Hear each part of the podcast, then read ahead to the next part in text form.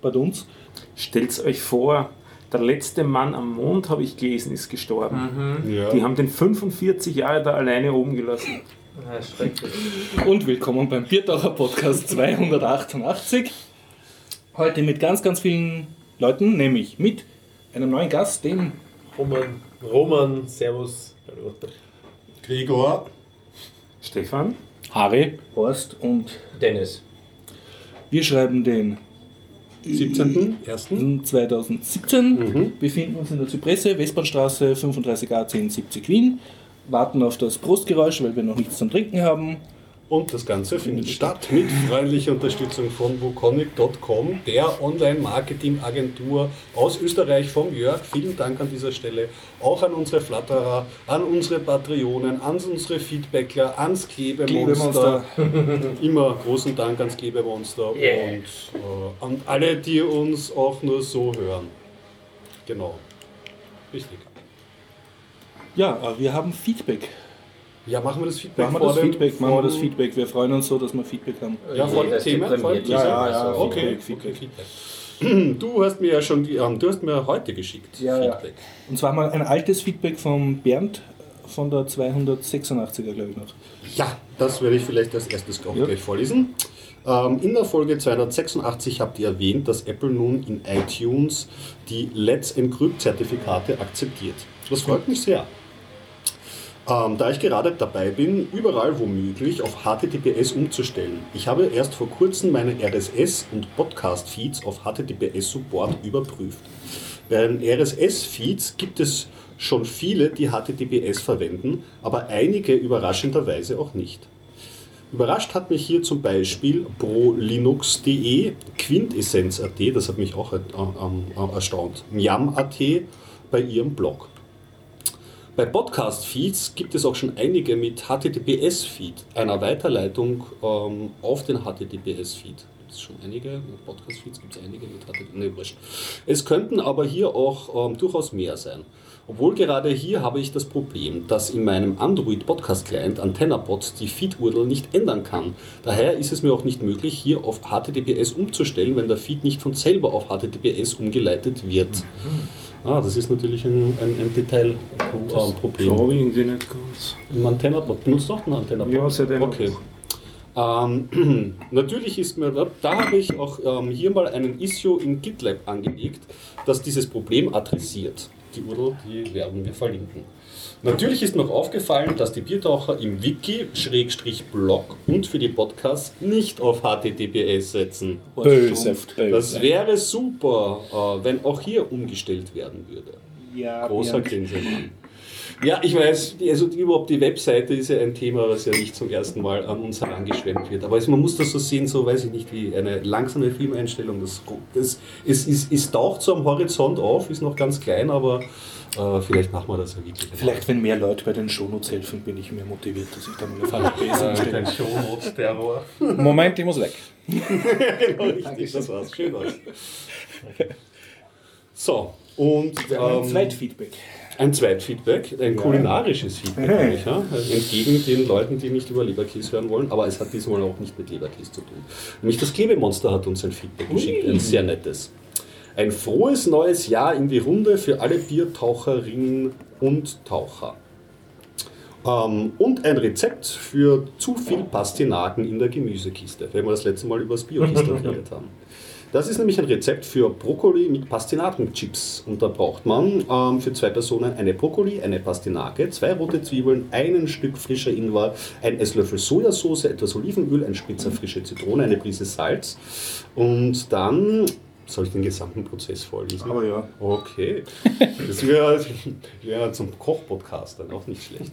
Den, Protoko ähm, den Brokkoli in breite Scheiben schneiden, die Pastinaken schälen und mit dem Gemüsehobel in gleichmäßige Scheiben schneiden. Ingwer schälen und in feine Würfel schneiden, Zwiebel schälen und in dünne Scheiben schneiden. Da die Pastinakenscheiben ähm, ein paar Minuten länger ähm, braucht, zuerst die Pastinakenscheiben in einen Stieltopf oder in einer kleinen Pfanne mit ein wenig Olivenöl langsam anrösten, bis sie knusprig sind. Nicht schwarz werden lassen. Die Pastinakenscheiben auf einem Küchenpapier auslegen, abtropfen lassen und mit einer Prise Salz bestreuen, die Zwiebeln in einer Pfanne mit ein wenig Olivenöl leicht anrösten, Brokkoli dazugeben und leicht anbraten. Er sollte bissfest bleiben, mit der Sojasauce dann ablöschen. Kurz vor dem Servieren den Ingwer dazugeben und nach Bedarf mit ein wenig Salz abschmecken, Brokkoli anrichten, ein Spritzer Zitrone darüber geben, die knusprigen Pastinakenstücke darauf geben. Diese österreichische Unart, auf alles Zitrone drauf zu geben, speziell wenn etwas knusprig ist, Schnitzel vor allem, ich prangere das an. Und damit Wer hat, sich ich, das, wer hat sich das ausgedacht, dass Zitrone überall dazugehört? Ja, wir haben damit angefangen. Mal abgesehen davon, dass es nicht ökologisch ist. danke fürs Feedback, Mahlzeit und Prost.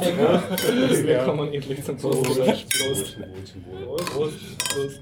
Ja, wieder so eine Oh, jetzt hat jemand Weißweinspritzer im Eiran. Oh, oh. Super. So langsam Eiern Aufnahme Und auf meinem Handy ich habe mich gerade ein bisschen gefühlt. Ja. ja, aber wenn du mir das äh, Rezept weiterleiten könntest, dann muss ich es nicht transkribieren. Steht auf, Podcast. ist schon, äh, Ist schon ist schon in unserem. Diskus-Plugin auf der Shownotes-Seite von 200. Und ich habe es auch noch in unserer. ähm, Peinlicherweise das Einzige, was von der Shownotes-Seite derzeit da ist. Nur die. Diskussion, kein Inhalt. Und damit kommen wir zum Teaser. Mhm. Worüber wollt ihr heute reden? Äh, ich fange ausnahmsweise an. Ich äh, war Silent Waltz Dancing. Also ich habe leise einen Walzer getanzt und kann darüber reden. Okay. Ja, ich habe vom letzten Mal noch ähm, über Monitoring mit Prometheus zu reden.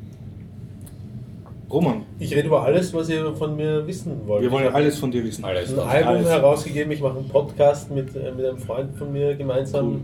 Ich Ah, du machst einen Ich Podcast. mache einen Podcast, ja, einen Happy Day Podcast. Da erzähle ich euch gerne noch, äh, noch, noch, noch was drüber. Und du bist hauptberuflich Musiker oder Ich nebenberuflich? bin hauptberuflich Musiker und ähm, es kann noch besser rennen, als es derzeit rennt. Ähm, aber ähm, im Moment arbeiten der Philipp Jordan, das ist der Podcast-Kollege von mir, und ich daran, ob wir nicht vielleicht hauptberuflich Podcaster werden können. Boah, das ist ein Thema. Ansage. Ähm, ich habe, Gott sei Dank bin ich zu meinen Themen das letzte Mal nicht gekommen, weil ich habe sie falsch gesagt. Ich habe noch immer äh, Mass Effect, aber nicht den 1er und den 2er Teil, sondern den 2er und den 3er Teil nämlich von dieser Reihe gespielt. Außerdem habe ich noch immer die Shadowrun Teile gespielt, ähm, Shadowrun Returns und Shadowrun Returns äh, Dragonfall.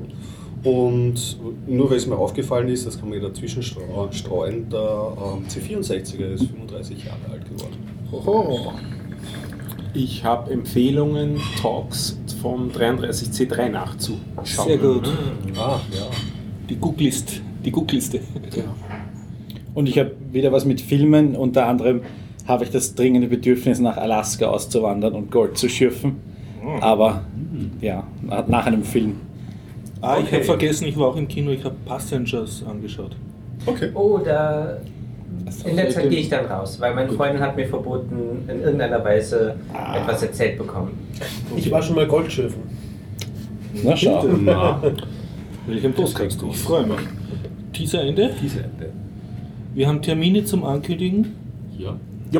Ja. Das Podcasting Meetup Yay. hat wieder einen Termin veröffentlicht. Schön. Und ich habe sogar Zeit. Nämlich am 24.02. von 18 Uhr bis 21 Uhr treffen wir uns im Sektor 5. Kann ich sehr empfehlen. Habe ich mir wieder wahrscheinlich keine Zeit. Okay. Super, ich glaube, ich glaube auch Zeit. Ja. Ich, mich nicht irre. ich habe schon die Einladung bekommen. Und eigentlich können wir es allen empfehlen. Also Plattform. wurscht, ob sie Podcast machen wollen oder nicht. Also allen Podcast-affinen Leuten ist sehr nett. Das interessiert hinkommen, super. Wann nochmal, hast du gesagt? Am 24.02. um 18 Uhr im Sektor 5. Bitte auf Meetup äh, anmelden. Ich habe drei Termine zum Ankündigen, die alle in den Shownotes genannt werden, weil ich sie nicht im Kopf habe. Das eine ist die Maker Fair, wo ich einen Tisch haben werde als Firma Spielen Programmieren. kann ich ich habe die Themenliste offen. Hast du das nicht? Nein, nicht einmal dort. Okay. Ich bin zu unorganisiert. Das zweite ist der Wiener Töchtertag, wo, äh, wenn man in Wien oder im Raum Wien eine Tochter hat, kann man die in die Firma Spielen Programmieren zu einer Firmenbesichtigung schicken. Ähm, Datum bitte auf den Shownotes nachlesen. Und das dritte ist die Code Week EU Code Week Woche, also eine Woche, wo das Coding äh, oder Programmieren lernen propagiert wird. Steht jetzt fest, genauer Termin bitte auch in den Shownotes nachlesen. Mhm. Sonst noch jemand Termine? Haben. Nächster Brutto-Inlands, äh, Filmlandsproduktaufnahmetermin? Nächste Woche. Dien- nein, diesmal weiß ich sogar einen konkreten Termin, weil wir einen Gast Ja. haben. Aber Okay. ja, es Ist nicht public, oder? Es ist, nein, nicht public. Nein, Ah, also man darf eh nicht hinkommen. nein Ah. man darf sich nachher anhören. Okay. Immer Mittwoch kommt die neue Folge raus. In eine öffentliche Probe oder Konzert, das du gerne ansagen möchtest? Ähm, nein, nur geschlossene Veranstaltungen im Studio. Tja. wir könnten eine Kategorie einfahren. Termine, die ihr nicht, wo nur wir hingehen und ihr drauf bleibt draußen. Gelebte Elite. Gelebte Elite. Aber wenn draus wird, dann äh, werden da auch Konzerte nachfolgen. Ja. Spätestens dann kann ich euch äh, Cool. Termine sagen. Super. Termine Ende, fangen wir an mit dem Podcast. Yes. Okay, darf ich den Roman vorziehen, weil er noch nie da war? Ja. Obviously. Wenn er damit einverstanden ist, dass er von dir jetzt gezogen wird, Den wird jetzt voll Ich bin gezogen. bereit. Ja. Taffe Interview kommen. Okay, ich versuche kurz den Roman vorzustellen. Also er ist ein kleiner Bruder von einem, junge Bruder von einem äh, Freund von mir. Und ich war auf dessen Party, habe da so Musik gehört und habe mir gedacht, boah, also coole Musik und so, obwohl ich absolut nichts von Musik verstehe. Und habe ihm dann prompt eine CD abgekauft, weil mich so begeistert war, dass er diese Musik selber gemacht hat. Und habe sie mir inzwischen auch komplett angehört, nüchtern. Und muss sagen, das ist sehr schräge Musik. Und äh, ich nehme an, der Grund, dass das noch nicht der, der Urhit ist auf, auf diversen Radiosendern, ist, dass die Gesellschaft noch nicht weit genug ist, um diese Kunst äh, Mainstream zu finden. Also das ist, glaube ich, noch, noch ein bisschen zu avantgardig. Aber Ich ich, habe es lustig daran. gefunden. Ja. Und was mir sehr imponiert hat, war, dass das sehr viele verschiedene Stücke waren. Also ein Walzer, ein Wiener Lied habe ich erkannt, also sehr, sehr viele Richtungen. Es ist ein wilder Stilmix, wenn ich da gleich einmal einhaken darf. Ein bisschen Darf man äh, dazu sagen nochmal, du bist der Roman Richter Ich bin der Roman äh, Richter. deine CD heißt Antikrastination. Und daraus lässt sich schon ein bisschen der, der Stilmix äh, rückschließen, weil äh, Prokrastination, das ist so, wie soll man sagen, Pro, kennt ihr das? Prokrastination? Psychologische Ovezan. Indikation, Ovezan. Aufschieberitis, unter der leide ich oft sehr. Ah. Ähm, und, ähm, Lauter kennt- staunte Kennt ihr nicht, oder? Nein, nein, nein. Und ähm, ich habe äh, diesen, äh, dieses lateinische Wort Antikrastination mit einer griechischen äh, Vorsilbe ins Gegenteil verkehrt. Daraus lässt sich schon ein bisschen der Stilmix ableiten, der sich dann auf dieser CD befindet. Ähm, und es ist, äh, also wenn es irgendwo ein Lexikon gibt, äh, in dem steht, wie man ein Album eigentlich nicht machen sollte, Hast du alles erfüllt? dann, dann findet, da, findet sich da vielleicht mein, mein Album drinnen. Es sind nämlich insgesamt 29 Tracks drauf. Davon sind viele auch 20 bis 50 Sekunden. Und so die echten Hammernummern, wie zum Beispiel das Vogellied bei Nummer 5 oder ähm, wo sind die anderen? Sascha zum Beispiel oder Muschelfleisch oder Es zieht ein Sturm. Es sind einige, sagen wir mal, 10, 8 bis 10 Nummern dabei, die wirklich auskomponiert und, und, und äh, typische Albumlänge von 4,5 bis sogar 6,5 Minuten haben. Ähm, und der Grund, warum so viele drauf sind, ist, weil, ich, äh, weil es mein erstes Album ist nach, nach 10 Jahren Musikproduktion und da wollte ich einen repräsentativen Querschnitt Das ist eine drauf äh, Show deines Könnens sozusagen oder deiner Fähigkeiten. Sozusagen, Okay. ja. Und es sind halt, wie du es angesprochen hast, ganz unterschiedliche Stilrichtungen. Es ist von Britpop über Elektronik und klassisch instrumentiert. Ich, äh, ich bin ja eigentlich, komme ich aus der Klassik, ich bin Cellist und habe das auch äh, studiert und ähm, deswegen sind auch immer wieder klassisch instrumentierte Stücke dabei, sei es jetzt selber auch mit Cello eingespielt oder mit äh, Orchester-Libraries, die ich auf dem Computer habe, oder vor allem die eine Orchester-Library VSL, ein österreichisches Produkt, Vienna Symphonic Library, äh, mit der man ein Orchester möglichst gut ähm, imitieren kann. Auch, Also auch du hast auf Tastendruck sozusagen einen Orchestersound. Ja, es sind leider äh, viele Tastendrücke Mhm. nötig, um einen Orchestersound zu bekommen, weil ähm, es ein, eine sehr komplexe äh, ähm, Matrix ist, die all diese Soundsamples in sich zusammenführt. Ähm, und das ist eigentlich eine gute Sache, nur bringt die, äh, Dankeschön, nur bringt die auch mit sich, dass man, dass man sehr viele Möglichkeiten hat und dementsprechend auch sehr, sehr viel dran herumschrauben kann, bis es, oder muss, bis es wirklich authentisch klingt. Zum Marketingtechnischen, wenn jetzt ein Hörer äh, sich was Probe anhören will, wo findet er deine Sounds im Netz? Also hat er nur die Chance, dass er direkt die CD kauft? Dann gibt es auf seiner Soundcloud oder irgendwo Ich bin auf von dir zu hören? Soundcloud. Auf Soundcloud bin ich unterwegs. Ähm, da ist mein, mein, mein Nick ist da der Raw, glaube ich. Wir werden Thema wenn wir es RAW. finden, Aber ich bin noch ähm, auf, auf, auf, auf YouTube und warte, lass mich mal kurz überlegen, an, an der Homepage mit den aktuellen YouTube-Videos dazu äh, bastel ich noch. Aber wenn man nach äh, Raw, Rawman Judge äh, auf YouTube sucht zum Beispiel, dann kommt man, kommt man auf ein Video, wo ich ein paar Nummern aus, von Also diesem ich- Album vorstelle. Ich schreibe da E-Mail und du schickst mir die Links dann. Genau. Und ich werde auch ein bisschen Druck machen, dass, ähm, dass der sehr also kann man einige ist. von deinen Liedern auch gratis im Netz hören sozusagen oder zumindest an. Man kann es auch zumindest äh, anhören und es gibt ein YouTube-Video, wo ich ein paar Nummern draus angeteasert Mhm, habe okay. und dieses ganze äh, Versand- und, und äh, Kaufprozedere der CD auch ein bisschen beschreibe. Und was ist der offizielle Weg, äh, die CD zu erstehen? Über PayPal. Mir äh, 20, der offizielle Weg ist, mir über PayPal 20 Euro zu überweisen. Wenn man Okay. aus Österreich, Deutschland oder Schweiz ist, dann sind da die Versandkosten bereits Okay. beinhaltet und dann mir noch ein Mail schicken an roman.richter.gmail.com Okay. und dann schicke ich Du schickst dann wirklich eine physikalische CD. Ich schicke eine, ja, es ist jetzt keinen so das, MP3 nein, es gibt so. noch nichts gestreamtes und soll es auch Okay. nicht, soll es auch davon nicht geben. Mhm. Ähm, das ist lustigerweise, ich, ich komme ein bisschen aus einer anderen- anderen Zeit und bin da noch nicht so, ich bin noch nicht digital genug anscheinend, weil die ersten beiden Leute, denen ich gesagt habe, hey, mein Album ist heraus, haben gesagt, hey, cool, wo kann ich streamen oder wo kann ich Mhm. mit der MP3s herunterladen? Und der erste, der, der mich das gefragt hat, hat immer gesagt, gar nicht, du kannst eine CD kaufen. Und ich gesagt, ich kann die nirgendwo abspielen. und dann hat er gesagt, ah, oh ja, im Auto geht's noch. Und die CD ist ähm, instrumental oder das sind ähm, Na, Texte schon, na. das wird gesungen? Sowohl als auch.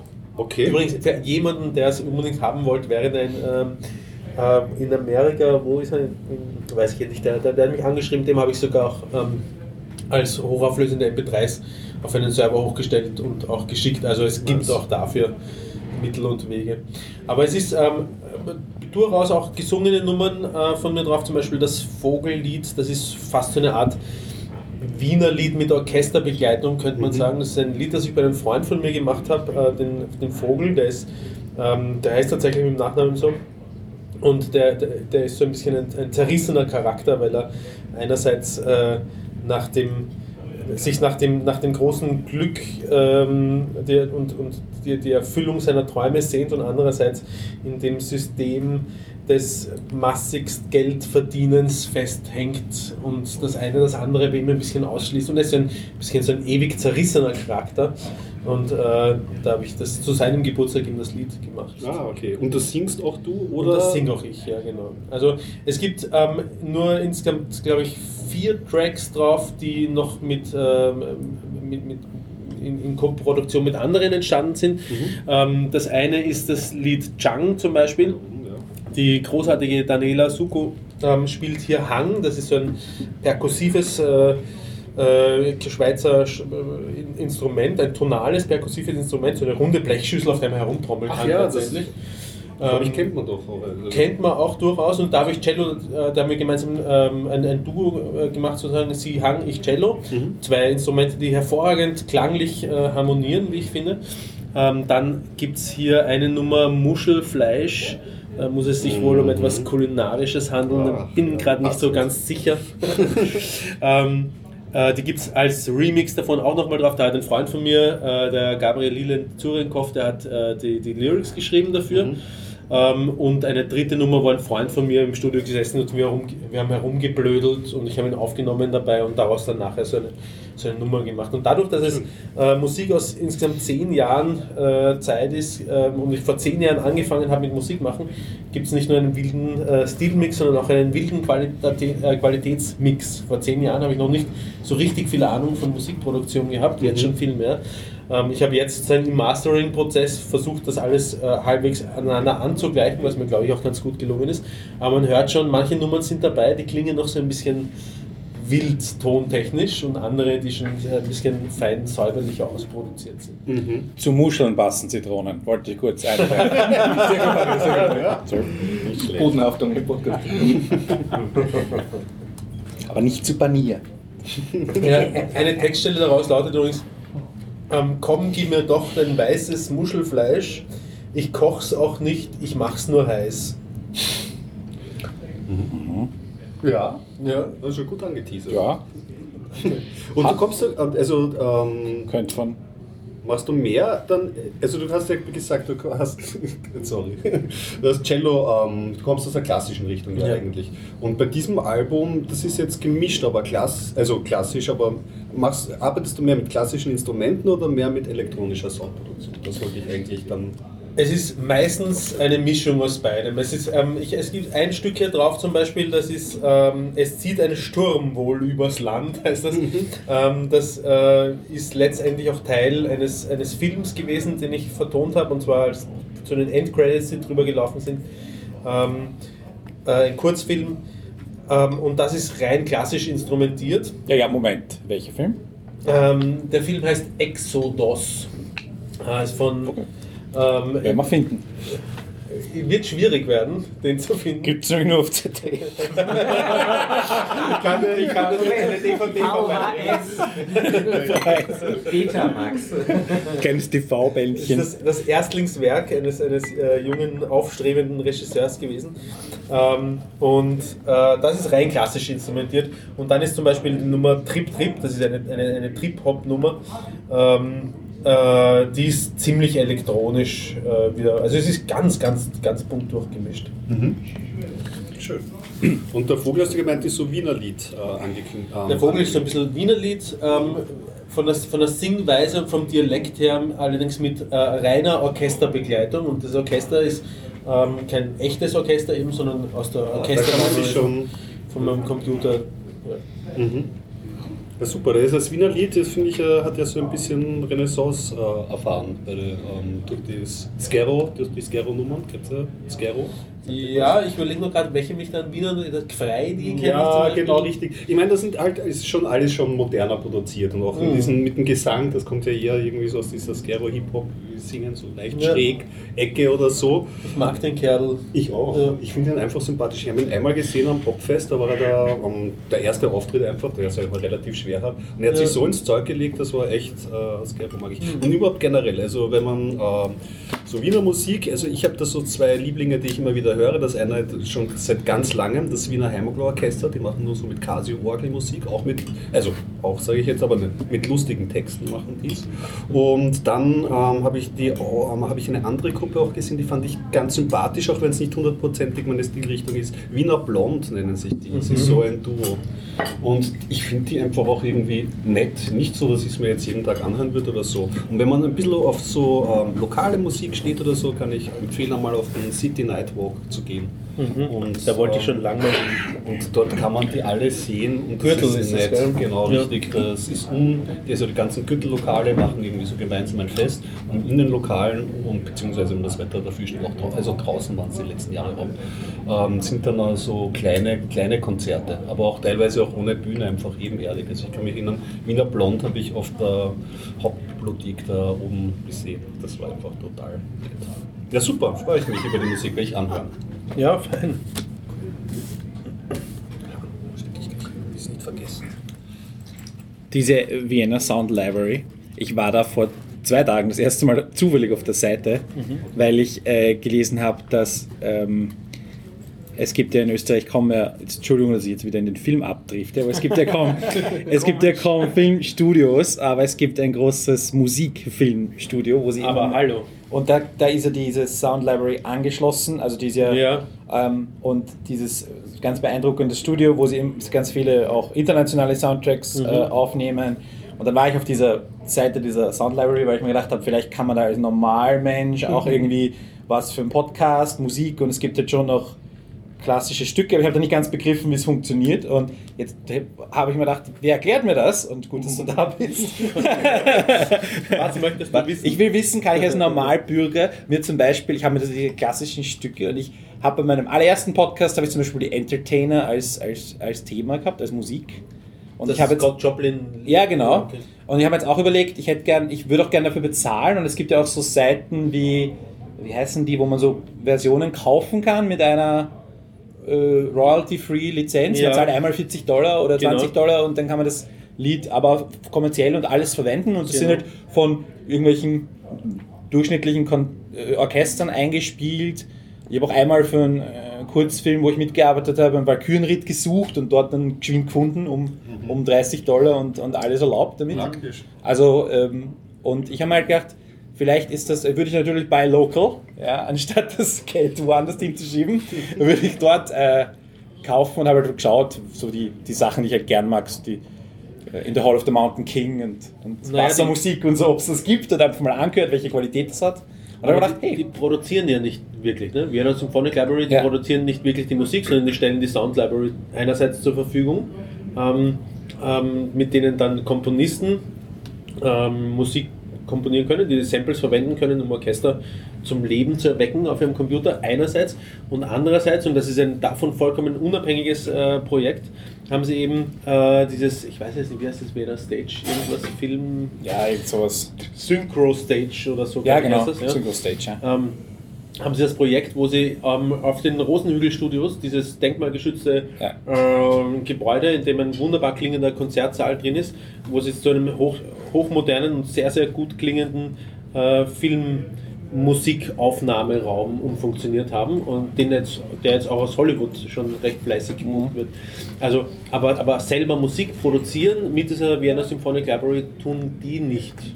Okay, aber jetzt habe ich mir gedacht, okay, dieses- dieses, diese Seite, diese Bibliothek ist da Ja. und kann ich, kann ich da, ich habe mir gedacht, ich hätte gern dieses, dass das vielleicht auch eine Rückschleife gibt, dass Künstler etwas hochstellen und wiederum verkaufen oder so. Ich habe mir gedacht, wenn es da diese ganzen klassischen Stücke schon gibt, die hat ja offenbar schon jemand produziert. Also ist das nur Proof of Concept. Nein, äh, du verwechselst Oder was? etwas. Mit Bibliothek ist nicht gemeint, dass da Musikstücke sind, sondern nur einzelne Töne. Das, habe ich schon verstanden, aber das ein, ein Musikstück ist eine Reihe von Tönen, also kann man das auch dort zur Verfügung stellen. Insofern. Könnte man, also das Also das einzige, schließt die einzige das Form, in der es dort zur Verfügung gestellt wird, ist in Form von äh, Demos, die durchaus auch von, ähm, von Musik, äh, von, von, Komponisten zur Verfügung gestellt werden, die nicht bei äh, äh, VSL arbeiten. Ähm, ich nehme mal an, dass sie dafür bezahlt werden, dass Ja. sie gute Demos damit machen. Hm.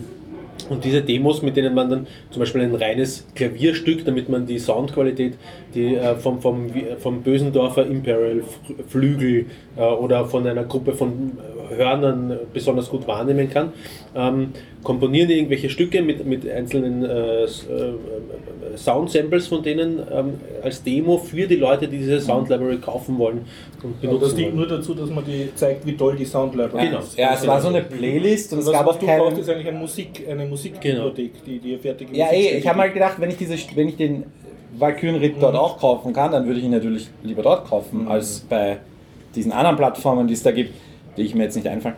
Also, ähm, Im also Prinzip könntest du das, also äh, die VSL bietet das nicht an. Ähm, das, was du bräuchtest, ist im Prinzip die, eine MIDI-Datei, also ähm, die, da sind die Noten gesetzt, und die VSL und dann jagst du halt durch den MIDI-Synthesizer ähm, die, ähm, die MIDI-Datei und anschließend bekommst du ein fertiges Musikstück. Aber klingt das? Ah, wenn du klingt nur, mir wenn, zu einfach, oder? Na, wenn, Ja, ja, wenn du das ja. nur so machst, dann, ähm, dann klingt es nicht gut Ja, nachher. natürlich. ja, ja, muss schon wer Also mit Gehör und Verständnis und so weiter. Genau, genau. Aber das, das will ich ja nicht. Ich will ein, ein Lied, das gute Qualität hat und das ich frei und kommerziell und Podcast verwenden darf und weitergeben darf über meinen Podcast. Und so wie diesen dann Entertainer. mir einfach eine E-Mail, ne? diesen, Dann- diesen genau, also ich bin, ich bin auf der Suche gewesen und ich habe jetzt auch was gefunden bei Mixter, CC Mixter ähm, ist die Musik, die ich jetzt für, für Protofilm als Produkt verwende und habe halt ein bisschen was zusammengeschnitten und einfach, ich habe keine großen Ansprüche und der Entertainer war halt auch gut, weil du da so einen irgendeinen Takt, ich weiß jetzt nicht, so eine Pause drin hast, wo man gut aussteigen kann und dann hat man irgendwie so 10, 15 Sekunden. Das war super. Und da habe ich mir gedacht, okay, ich würde auch in die klassische Richtung gehen, weil es auch irgendwie zum Aber was willst du jetzt genau haben? Möchtest du einfach Nein, ich wollte nur wissen, ob ich dort auch den Valkyrenritt zum Beispiel in einer orchestralen Version kaufen kann für den nächsten Kurzfilm oder für den nächsten Podcast oder was auch immer. Ich wäre ja gern bereit, 20, 40 Dollar dafür zu zahlen für Die Antwort lautet leider nein. Leider nicht, das, war, das Ja. wollte ich wissen. Also die VSL kostet ein paar tausend Euro. Ja, Das habe heißt, es ich. gibt da unterschiedliche Ausprägungen Ja. davon, aber du kannst ganz leicht auch bis zu, glaube ich, 12.000 Euro Mhm. für das Komplettpaket äh, ausgeben. Das Hans Zimmer Paket. Ja, Hans Zimmer ist aber ein Komponist, der, hat nie, kein- äh, Ja. der spielt ja keine Instrumente, daher sind sie nicht vorhanden. Aber bei der VSL sind tatsächlich Sinfoniker mit beteiligt. Das heißt, die ähm, spielen jeden einzelnen Ton ein. Ich habe bei der VSL im Studio auch schon eingespielt als Cellist. Die, die, so. die, also die, So, man Das- kann einen Ton von dir dort kaufen. man kann auch Töne von mir dort kaufen. Ja? Also wenn man, Aber steht nicht drauf, oder? Also da Das steht nur Cello Nein. so und so und, und ich habe gesehen, es gab so ähm, die unter was wir bieten, gab es die Angabe, wir lagern alle unsere Percussions, also die Percussions und die Klaviere in meine eigene Liste. Klar, weil die anderen Musiker bringen ihre Instrumente mit, nehme ich mal an. Ja. Und die äh, Percussions werden in einem eigenen Raum gelagert. Da stand extra dabei, der Raum ist exakt die Temperatur des Saals, damit die Percussions sofort einsatzbereit sind.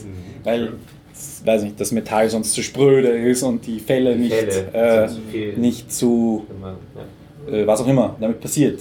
Also der Job, den ich dort gemacht habe als, als Cellist zum, zum Aufnehmen, das ähm, könnte euch interessieren, so wie ich euch einschätze. Ich kenne euch ja noch nicht so gut, aber ihr seid ja sehr, sehr technikaffine Leute. Ähm, und äh, da hat man also jetzt einen Aufnahmeraum, ähm, wo, wie viel waren ja, ich glaube, acht Cellisten und Cellistinnen äh, mit, mit Stellwänden dazwischen. Und wir haben äh, immer gemeinsam das Gleiche gespielt. Und das meiste waren sogenannte Lagenwechsel oder, oder ähm, in Intervalle, meistens im Verbund mit Lagenwechsel, wie erkläre ich das am, am schnellsten? Ähm, also der Wechsel von einem Ton zu einem, zu einem anderen, äh, zum nächsthöheren, dann zum übernächsthöheren, dann zum überübernächsthöheren und so weiter. Bis zu einer Oktav, glaube ich, oder so war das. Und ähm, das musste möglichst gleichzeitig passieren, möglichst ohne Nebengeräusche. Und das, was sie interessiert hat für diese Sound Sound Library, für diese Matrix, in der man dann die Töne alle miteinander verbindet, sodass sie möglichst authentisch klingen, war der, der Übergang von einer Note zur anderen. Ähm, das heißt, sie haben dann von diesem zum Beispiel Dari, haben sie nur das Ei rausgeschnitten in der Mitte, um es für die Sound Library zu verwenden. Ah, okay. Interessant. Ähm, ganz, ganz schräg. Also das ist eine, muss eine hochkomplexe Angelegenheit sein. Das, und ähm, ich muss auch dazu sagen, ähm, so eine Sound Library, dadurch, dass letztendlich dann halt auch Instrumentalisten dahinter stehen, die mal ein bisschen lauter, mal ein bisschen leiser spielen, auch beim Aufnehmen, ist auch nie wirklich hundertprozentig. Das heißt, anders als zum Beispiel ein, Synthesizer, wo du dich darauf verlassen kannst, wenn, du, wenn ich 101 Ampere reinschicke dann, oder wie, wie auch immer, Mhm. weiß nicht. Ja, bin, kann, kann mich da nicht so gut technisch ausdrücken. Aber du merkst beim Programmieren von, äh, von VSL und auch von anderen Sound Libraries, dass nur weil du die gleiche Ton oder die, die gleiche Lautstärke ähm, haben möchtest in einer anderen Tonhöhe, dann nicht gleich, wirklich die gleiche Lautstärke kommt, sondern unter Umständen eine andere. Äh, weswegen du ziemlich viel herumtricksen musst, doch, wenn, du, wenn du verlaufende Melodien programmieren willst, weil du dann zwischendurch wirklich Einbrüche haben kannst von, von einer Note zur nächsten. Weil die Töne halt menschengemacht sind und nicht Genau, weil die Töne letztendlich dann menschengemacht sind, richtig.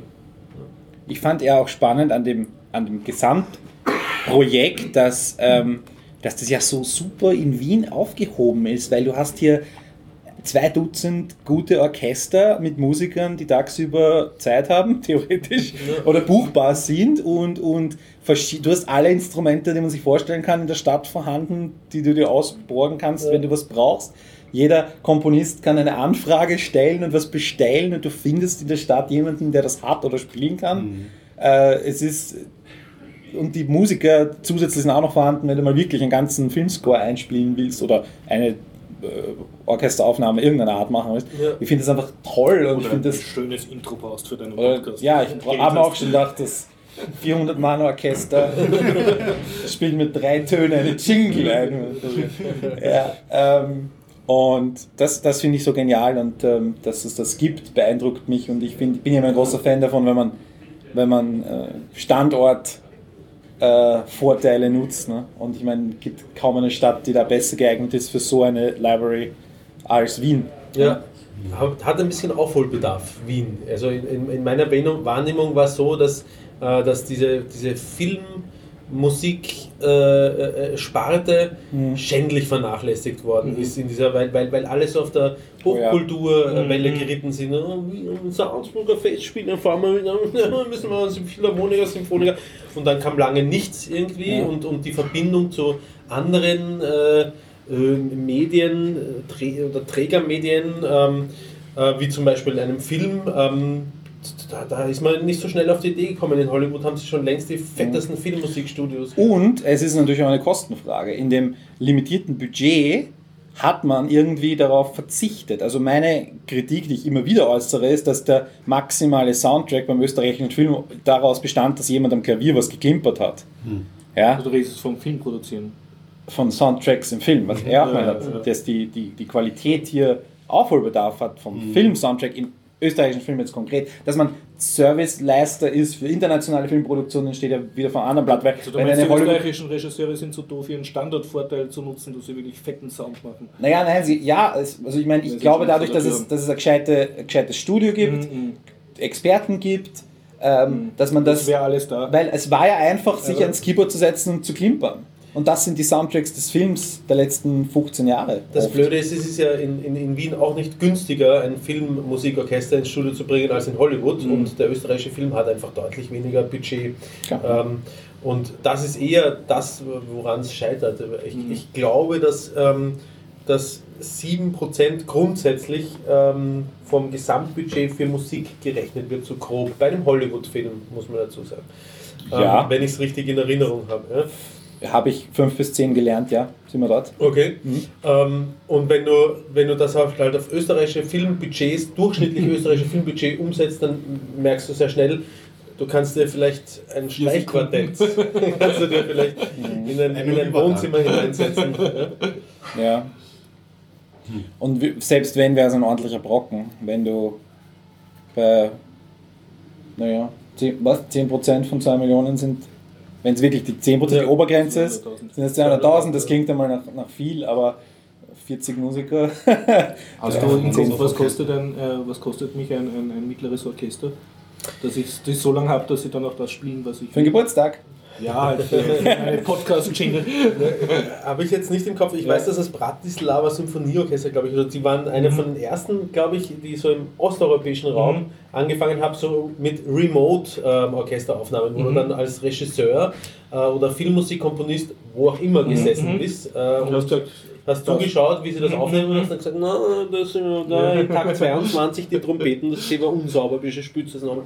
Und ähm, ähm, da war ich, da weiß ich nur noch, ich habe es mit Zahlen leider nicht so Mhm. mir merken, aber da, da war ich extrem erstaunt, wie wenig das kostet. Das, das war, weiß ich, vor, vor acht Jahren, sagen wir Mhm. mal, habe ich das gesehen und ich müsste jetzt schätzen, waren das äh, 2000 Euro für einen Tag oder so für eine Aufnahme. Also richtig günstig. Und diese Mhm. Bretter, ich meine, das jetzt erstens schon länger her. Ja. Ähm, zweitens ist das Bratislava, Ja. was es damals vor allem noch mehr günstiger gemacht hat. Mhm. Jetzt wahrscheinlich Ja, eh nicht mehr so.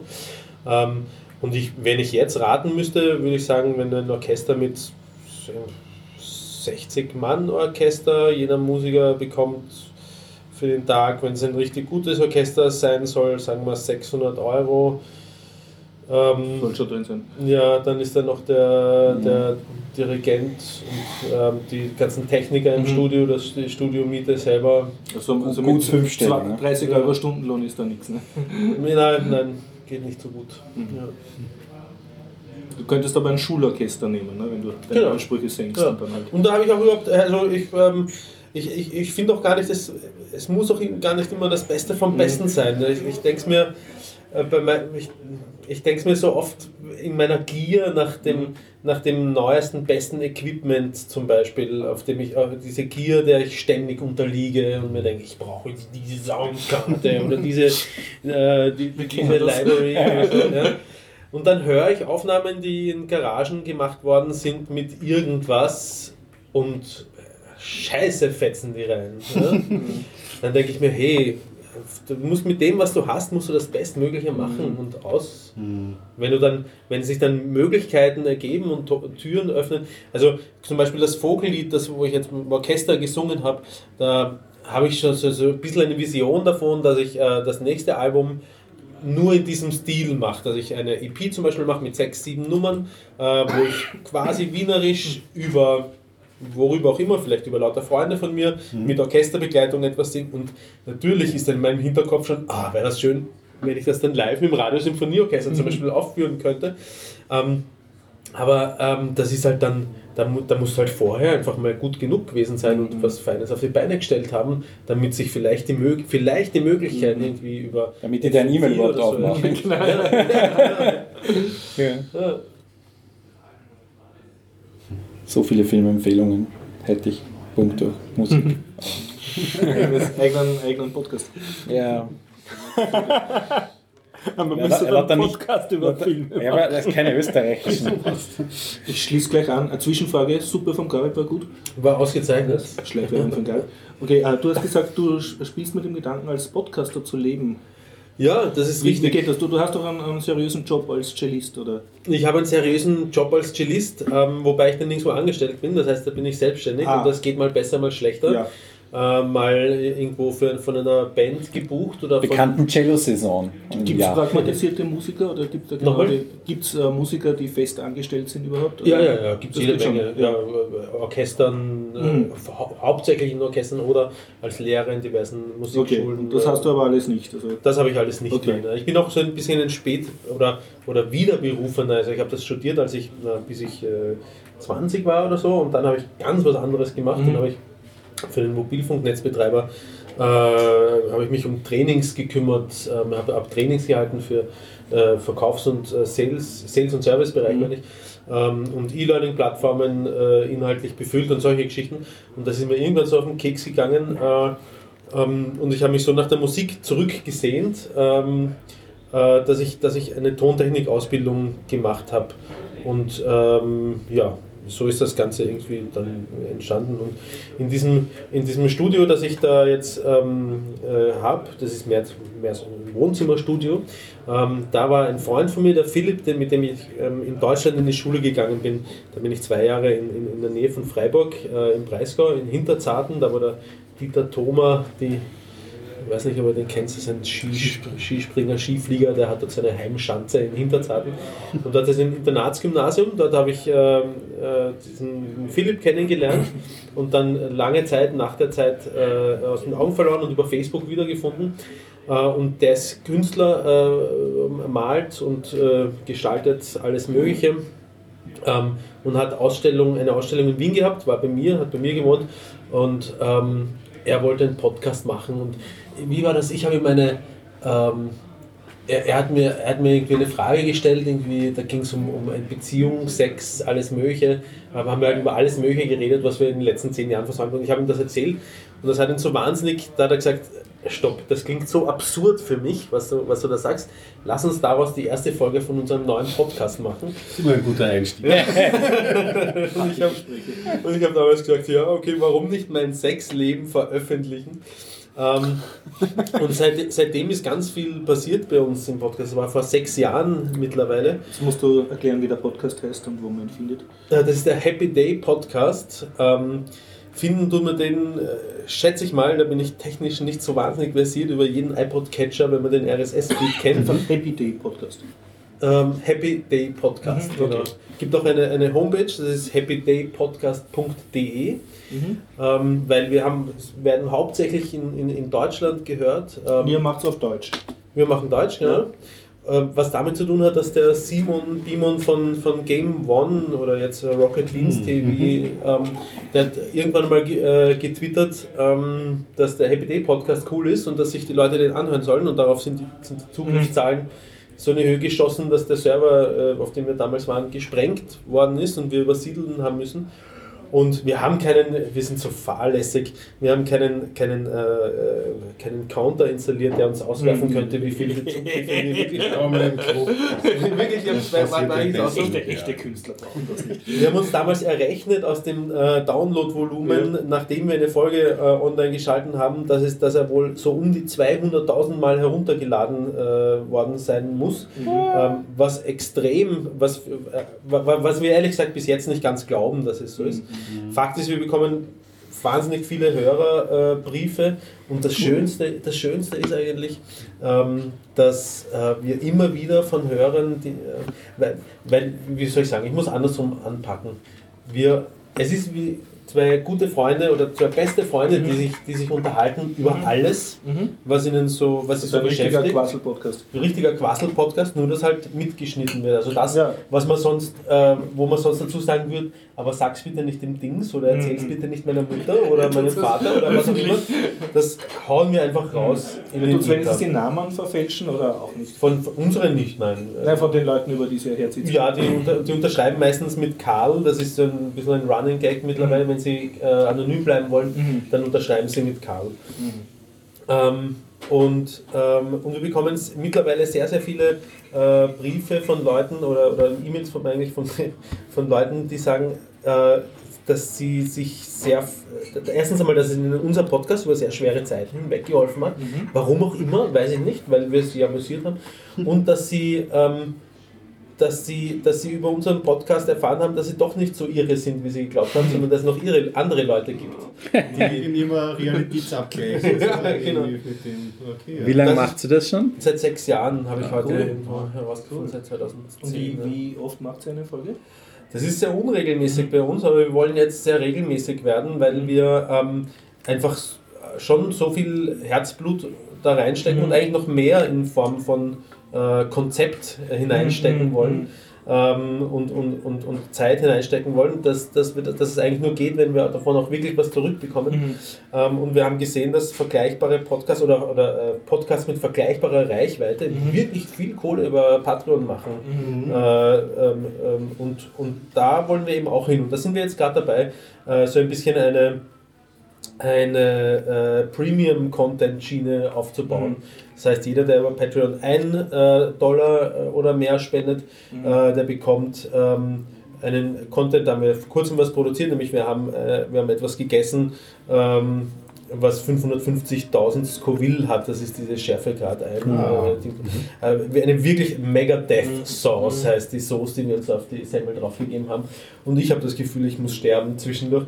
Und das haben wir über Video aufgenommen und ähm, alle, die mehr als 5 Dollar spenden, bekommen das auch als Video und alle, die mehr als 1 Dollar spenden, bekommen das als Audio-Podcast äh, per Link zugeschickt. So. Selbstmordversuch mit scharfer Genau, genau, sol solche Sachen. Und wir erzählen, äh, werden, haben vor, eine Geschichte zu erzählen, wo immer er einen, einen Teil erzählt und dann der andere und dann ich einen, Teil und dann wieder er. Und so wollen wir verschiedene, ähm, verschiedene äh, Premium-Contents Und bis jetzt bekommt ihr schon Spenden was über Flutter oder Bis jetzt, Patreon oder na, so? mit, mit, mit dem Flattern haben wir aufgehört. Äh, warum, weiß ich nicht mehr, aber wir sind einfach auf Patreon umgestiegen letztendlich, glaube ich. Und da äh, haben wir jetzt, sind wir jetzt auf 410 Dollar oder was monatlich, äh, die wir bekommen. Also nichts, wovon man leben kann und auch, ich meine, es ist schon Ja. be besser als ein Stein am Kopf, ja. absolut. Ja. Ähm, wenn man bedenkt, wie viele Hörer wir haben, denke ich mir dann auch doch wieder, was ist mit den anderen allen? Ja? Oder wie wäre oder wie wär's, wenn nur, das ja, wie wär's, wenn nur 15% aller, aller Hörer einen Dollar spenden, dann wäre es wahrscheinlich schon live bei uns. Ja. Er macht übrigens auch einen, weil, weil äh, ihr gesagt habt, ihr seid auch sehr filmaffin. Er, er macht sau viele Podcasts. Er macht einen Lauf-Podcast und alles Mögliche. Und er macht auch einen äh, Film-Podcast. Er ist nämlich ein extremer Filmfreak auch. Zelluleute.de. Ah, ja. Ja, sagt man schon.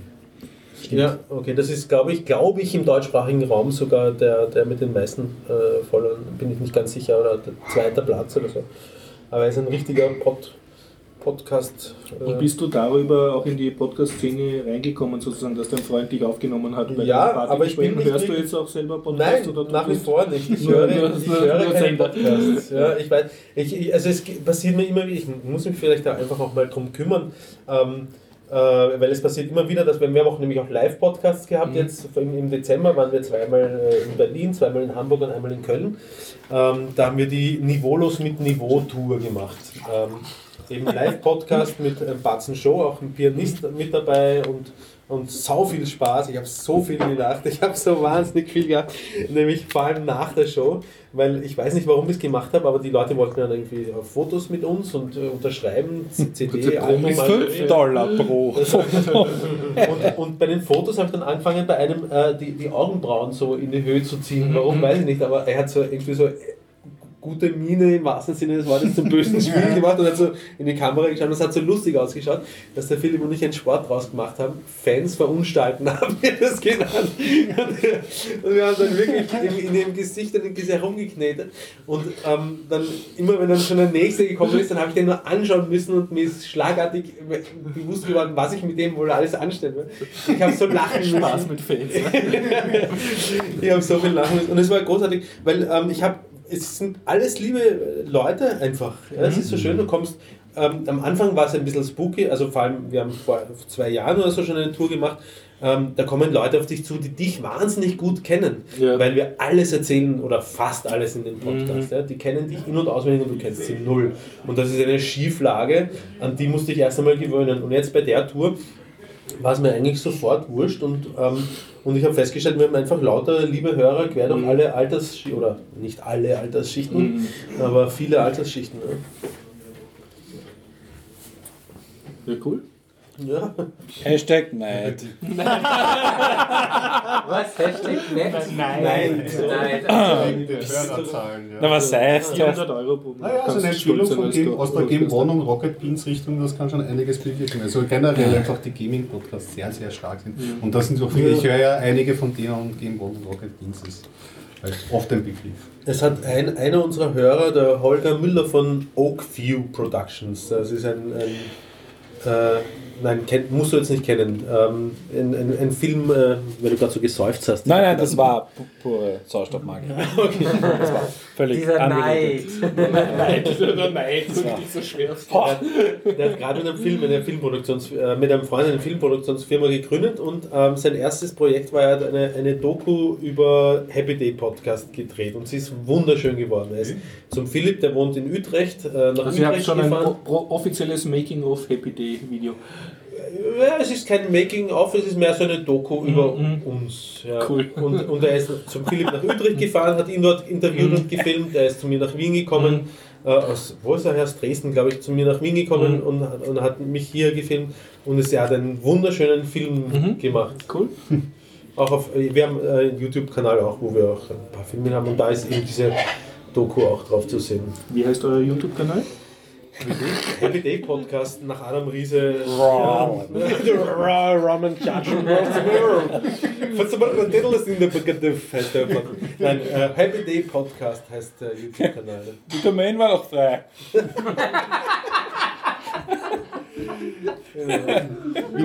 Ich meine, das Happy Day schon vergeben. Ist Mit der Saftfirma heißt die nicht auch Happy Day? Oder Die Ja. heißt Den Witz haben wir vorhin schon haben wir schon im. Vorgespräch erledigt. Ja da nie Ach, herrlich. Ja, mich interessiert noch, nehmt ihr über Skype auf oder trefft ihr euch live? Wahrscheinlich nicht. Nein, das nicht. Wir nehmen, ähm, also jeder nimmt für sich auf. Ähm, ich, Ah, okay. da, ich, dadurch, dass ich Musik produziere, habe ich es relativ leicht, alles da. Sequencer, Mikrofon äh, etc.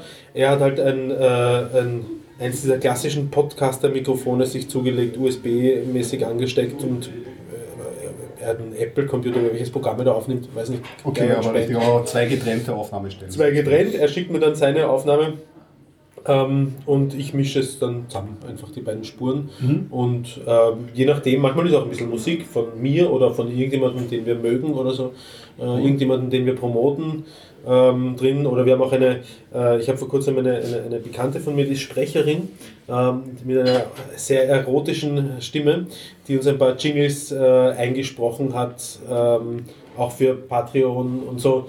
Ähm, und äh, da schneide ich manchmal Sachen rein und was es halt so audiomäßig noch reinzuschneiden gibt. Und Aber dann, das heißt, ihr habt auch ein bisschen einen Musikbezug, weil ihr ähm, hin und wieder so Musik spielt. ja, der Philipp selbst hat zum Beispiel auch ein Hip-Hop-Album, ähm, gleichzeitig mit mir hat er, hat er ein Hip-Hop-Album äh, veröffentlicht. Ähm, Schlag mich tot, ich weiß nicht, wie es heißt. Das ist ein sauguter Titel für mich. Mein bester Freund, kenne ich seit 20 Jahren. Wir bedienen 200.000 Leute jede Woche, aber ich weiß nicht, wie sein Album heißt. Und es ist, äh, er, er hat es vor 10, 12 Jahren oder so hat das aufgenommen und es ist saugut geworden. Er ist, er ist so ein bisschen ein Künstler-Allround-Genie, der gute Philipp. So, vor la so langer Zeit aufgenommen, jetzt ist Ja, er aber genau. einfach- Frage. Ja. Ich, äh, bei meinem zweiten Podcast sitzen wir auch alle in verschiedenen Ländern und wir machen es genauso. Äh, wie synchronisiert sie das? Ja.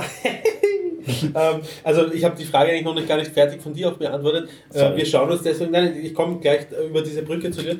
Äh, wir schauen uns oder, oder wir sprechen über FaceTime. Ich glaube von euch hat wahrscheinlich niemand ein iPhone, da bin ich im falschen, in der falschen Runde für Ja, iPhone. aber FaceTime ist ein Begriff, genau. Okay, das ja. ist Apple. Da ist die Genau. Mühe. Ja, vielleicht ich Apple-User. Für, für Ähm, Dofis wie mich, was ist FaceTime? Ist so wie Video wie Skype, Videoanruf, Videoanruf. Okay. Ja? Und mit äh, Kopfhörern drinnen und äh, das, so schauen wir uns an und telefonieren miteinander und nehmen uns äh, gleichzeitig auf. Und synchronisieren tun wir es, indem ähm, äh, er 4, 3, 2, 1 am Anfang sagt und ich einfach äh, versuche, möglichst synchron mit ihm das 4, 3, 2, 1 zu sagen. Das ist die ganze Synchronisation. So, Dann so wir so übereinander, dass das Das passt. funktioniert super. Weil nämlich Okay. der, der Punkt ist ja, ähm, äh, ich mische es ja so und so, so zusammen, wie ich es beim Telefonat auch schon gehört habe.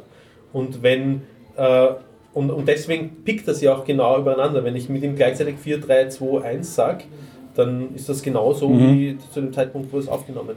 Ja, ein paar Millisekunden. Was Ja. sind ein paar Millisekunden unter Freunden? Das stimmt. Ähm, Mache ich genauso. Äh, beim, beim Schneiden, ich denke mal das auch, sonst muss nicht 100% passen. Wir machen, wenn, wir machen ja zwischen zwei und vier Personen. Bei vier Ja. Personen ist natürlich, ähm, da zähle ich äh, Ja. einen Counter und sage auf eins, zähle ich runter, auf eins sollten alle auf Record drücken, das ist mal das Okay. Erste. Das passt, passiert natürlich, passt, also passt einfach nie. Und dann gibt es immer eine, unsere Vorstellrunde ist schon ein bisschen ritualisiert.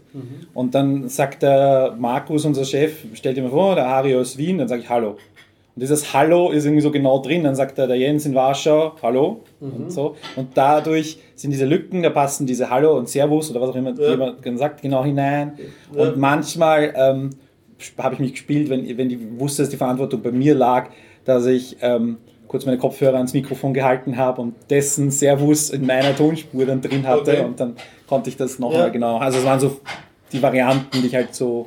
Aber ja, es ist, es ist Puscherei. Also es gibt keine äh, auf die Tausendstel Sekunde genaue Methode Nein, außerhalb von du irgendwelchen. Brauchst, du brauchst sie nicht die tausendste Nee. Sekunde, die brauchst du überhaupt nicht. Ich, also, Ja, ich sowieso nicht, aber du bist der Tonmeister. Ja, also genau. dich du Ja, vielleicht. Äh, Und ich bin, und ich bin sehr, äh, ich bin ein ziemlicher Perfektionist. Ähm, ähm, das heißt, es, es tut mir wahnsinnig schwer, etwas, etwas äh, rauszuhauen, was ich, was ich nicht schon, von dem ich nicht weiß, dass ich alles getan habe, dass es möglichst gut ist. Ähm, und es funktioniert jedes Mal wunderbar. Es sei denn, der Philipp vergisst, ähm, dass er vor 4, 3, 2, 1 auf Aufnahme drücken soll und drückt danach auf Aufnahme. Aber selbst dann kann man es kann man's so synchronisieren, dass es wirklich passt.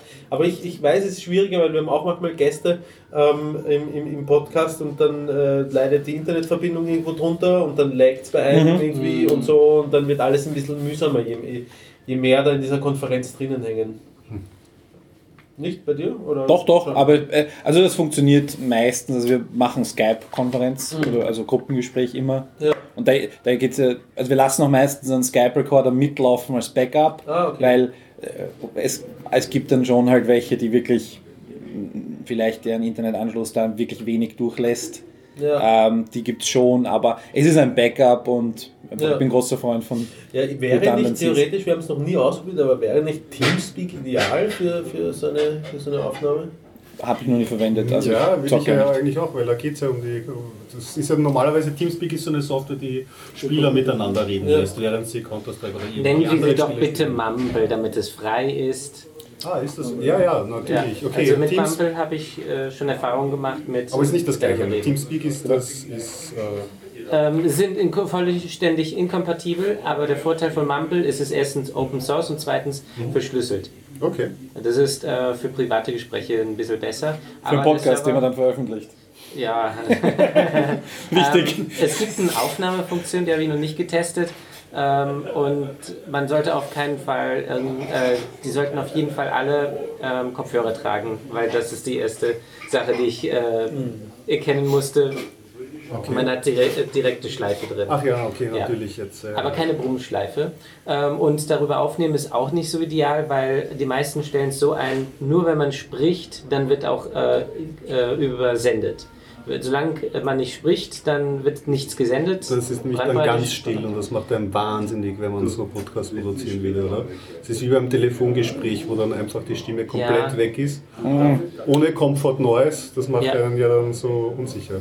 Oder ja, gibt's das das kann, also das ist bei Mumble tatsächlich so, Okay. aber ich habe noch nicht über den Comfort Noise. Ähm, ich muss das mal ausprobieren, wie das ist mit dem Comfort Noise. Aber auf jeden Fall, äh, würde, weil Teamspeak und Mumble denselben Funktionsumfang haben, würde ich jedem Mumble direkt ans Herz legen, weil es offen ist und ähm, ist ziemlich gut auch inzwischen. Aber gut, das, äh, das, wie man miteinander spricht, über welche Ja. Zwischensoftware, ist ja eher das Zweitrangige, weil Ja. es geht ja eben darum, die Aufnahme vor Ort. Also ich, ich spreche einfach in mein Mikrofon, lasse meine Audacity mitlaufen, äh, die anderen machen das auch. Wenn die anderen ein anderes Programm verwenden würden, wäre es egal. Wir schicken uns das WAV über WeTransfer demjenigen, der zum Schneiden dran ist und Das ist für äh, die Leute interessant, die direkt halt über so eine Software Ja. vielleicht aufnehmen. Naja. Also ich weiß nicht, oder? Der Grund, warum ich es jetzt ins Spiel gebracht habe, ist, weil ich nämlich eben, eben über Skype, und das mag jetzt nicht ans, am Programm selbst, sondern vielleicht an vor allem meiner Internetanbindung liegen, ähm, die Erfahrung gemacht habe, dass wenn dann drei oder vier Leute vielleicht da sind, dass man, dass dann eben einer komplett absäuft. Entweder er laggt wahnsinnig oder ist sau leise oder was auch immer. Und, ähm, und das, das, das macht äh, unabhängig davon, dass jeder sich selbst zwar auch aufnimmt, macht es ja den Gesprächskomfort, haut es ja komplett zusammen. Hingegen bei Teamspeak, und ich, ich, ich zocke jetzt nicht großartig und wenn, dann auch nicht mit, äh, mit Teamspeak, aber meiner äh, Beobachtung nach unterhalten sich die Leute, äh, als würden sie im gleichen Zimmer sitzen über Teamspeak und es funktioniert wunderbar. Es ist ansche anscheinend höchst datenreduziert, glaube ich, aber trotzdem eine gute Gesprächsqualität. Ah, Deswegen meine ich, würde es ja vielleicht... weißt du, warum bei uns das, glaube ich, gut funktioniert? Weil wir ohne Video machen. Wir machen nur Ja, Audio. nein, wir machen es auch ohne Video. Ach so, okay. Aber, aber bei euch funktioniert das ja gut über Skype. Ja, wir haben auch so einen Rapport einfach schon in der Gruppe. Also egal in welcher Konstellation ähm, wir uns zusammenfinden, zu zweit, zu dritt, zu viert und welche äh, Zusammensetzung, ähm, es funktioniert gut und, und wenn mal einer äh, ansetzt und der andere redet aber doch noch einen zweiten Satz zum Beispiel, dann, äh, also ich persönlich stelle dann einfach, mache die Tastenkombination Audacity stumm, dieses eine, ich sehe das ja, Ja. und, und ähm, bin da auch beim Nacharbeiten etwas äh, gründlicher, was das angeht Mhm. und habe die vier Spuren und Probiert was aus, was wirklich dafür entwickelt worden ist. Das ist der Studio Link. Mhm. Die verwenden das Audio-Codec Opus. Also das ist wirklich ein, ein Codec, der so, sehr gut ist für Sprache, sehr geringe Latenz hat und auch gutes Fallback hat, wenn die Bandbreite niedrig ist, sodass es nicht in drastische Verluste übergeht, wie es bei MP3 oder sowas wäre, sodass du dann wirklich so Artefakte hast, sodass du Sachen Ja. nicht verzerrt hörst, sondern der wird dann einfach dumpfer und, und schlechter, aber es ist noch immer akzeptabel. Das klingt dann vielleicht so wie ein altes, wie früher Telefon geklungen hat in die Richtung.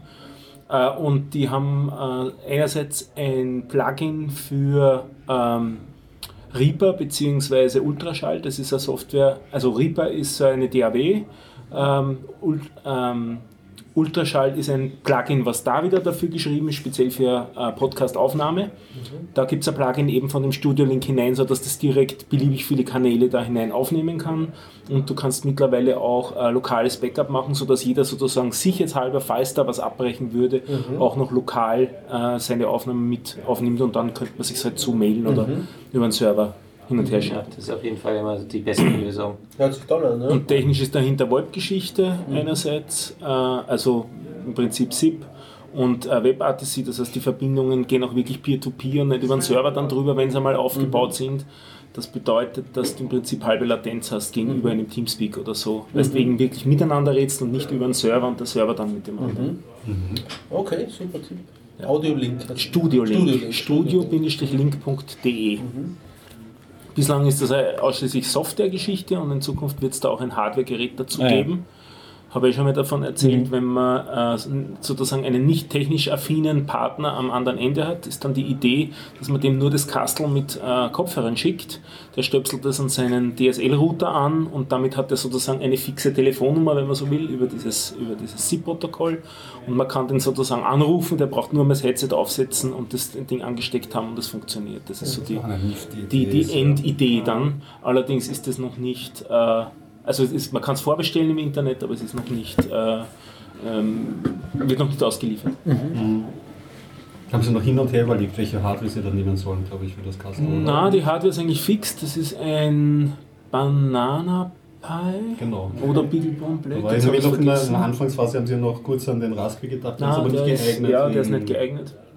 Also die Hardware ist eigentlich fix, es ist hauptsächlich Software-Spielerei, äh, wo sie mit ein paar Sachen noch nicht, wo der, der Sebastian Reimers, das ist der Mensch, der dahinter steht, noch nicht so ganz da, damit zufrieden ist. Und mittlerweile äh, ist es auch so, dass sie, was die SIP-Server angeht, weltweit funktionieren, in dem Sinne, dass die Latenz auch dann okay ist. Also es wird geschaut von denen, die sich da zusammen verbinden, dass das ein Server ist, der möglichst nah ist damit äh, für den Anfang oder falls die direkte Peer-to-Peer-Verbindung nicht geht, wenn es also doch über einen Server gehen muss aufgrund der VPN-Situation, sodass dann trotzdem die Latenzen nicht hoch sind, haben sie jetzt Server, ich glaube auf jedem Kontinent wenigstens einen oder so in die Richtung. Also die als äh, ja, beziehungsweise halt äh, als Lastverteilung auch äh, und dass das halt auch international wirklich gut funktioniert. Das sollte nicht eine europäische, rein europäische Lösung sein, sondern die sollte halt überall funktionieren. Das ist so der Anspruch von ihnen. Also du meinst einen Stan-Server? Ja, Stun-Turn-Server und dann auch äh, eben das, wo, wo das Gespräch darüber übertragen wird, wenn das wenn Peer-to-Peer nicht aufgebaut werden kann. Also wenn du, ich glaube, wenn du doppelt nattest, dann geht es nicht, nicht. Also manche Dann mobil, geht es nur noch mit Stan. ja, manche Mobiltelefonieanbieter machen doppeltes Nutting, also dann hast du auch keinen Port mehr zu dir herein. Sag, weil ich dich mit einem Film retten soll hier. Nur laut gehen am Ende. Aber das ist die Zukunft. Ja, ich, ich weiß ja nicht, wer, wie eure Hörer, äh, ich denke mir, die, Na, die mögen das Gelörde genau auch. das. Ja, ja. Also beide. Lebemonster und Schlapsi. Bernd. Der Bernd, ja. Unsere beiden Hörer. Ja, soll ich rumnerden? Ja, mach das doch. Yay! Gibt gar das Thema von letzter Woche. Wird sowieso keinen interessieren. Also ich habe mich mit Monitoring beschäftigt. Ähm, Ja. oh du. Na Horst, das interessiert mich wirklich diesmal. Ich habe ich hab einen Anlassfall. Ich ah, interessant. habe einen Anlassfall. Also, ähm, ich habe mich mit Monitoring beschäftigt. Ähm, ah, danke. Ähm, ich wollte äh, ein paar Server von mir monitoren. Inzwischen wollen wir es auch auf der Arbeit einsetzen. Da habe ich es dann auch mit installiert ähm, und auch ein bisschen vernetzt. Ja, jedenfalls äh, gibt es halt schon bekannte Tools wie Nagios. Nagios, Ja. mal Kontakt gehabt. Ja, Nagios kennt, glaube ich. Installiert, nie verstanden, aber es war nicht wirklich sehr lustig. Also Nagios äh, funktioniert so, es gibt einen zentralen Server, da wird ähm, reihum ein Programm gestartet, welches dann äh, so, das ist aber dann ein ganz kleines Programm, welches dann guckt, läuft der DHCP-Server, antwortet der halt mir mit einer IP-Adresse, die ich dann bekommen soll. Ähm, Du installierst auf einem Server ein Programm, das überprüft, ob deine Server rennen. richtig, genau. Damit du das nicht selber machen musst. Ja, Okay. Das macht man ab einer gewissen Skalierung, während Ja, ein ja. Monitoring-System muss sowieso Also das ersetzt eigentlich den Admin. Du automatisierst den Admin. naja, den Admin kann man nicht mal Der Admin automatisieren. wird kontaktiert und er muss dann mit der Zipfelmütze Ah. aufstehen, irgendwie mit der Schlafmütze. Also der Admin ist, äh, wenn das ein Admin machen würde, Halleluja. Weil äh, man hat ja dann mehrere Server, bei mir sind es noch begrenzt viele, es sind nur vier. Die werden äh, alle 15 Sekunden einmal ähm, abgefragt, ob sie das richtige Ergebnis liefern, wie äh, sein sollte.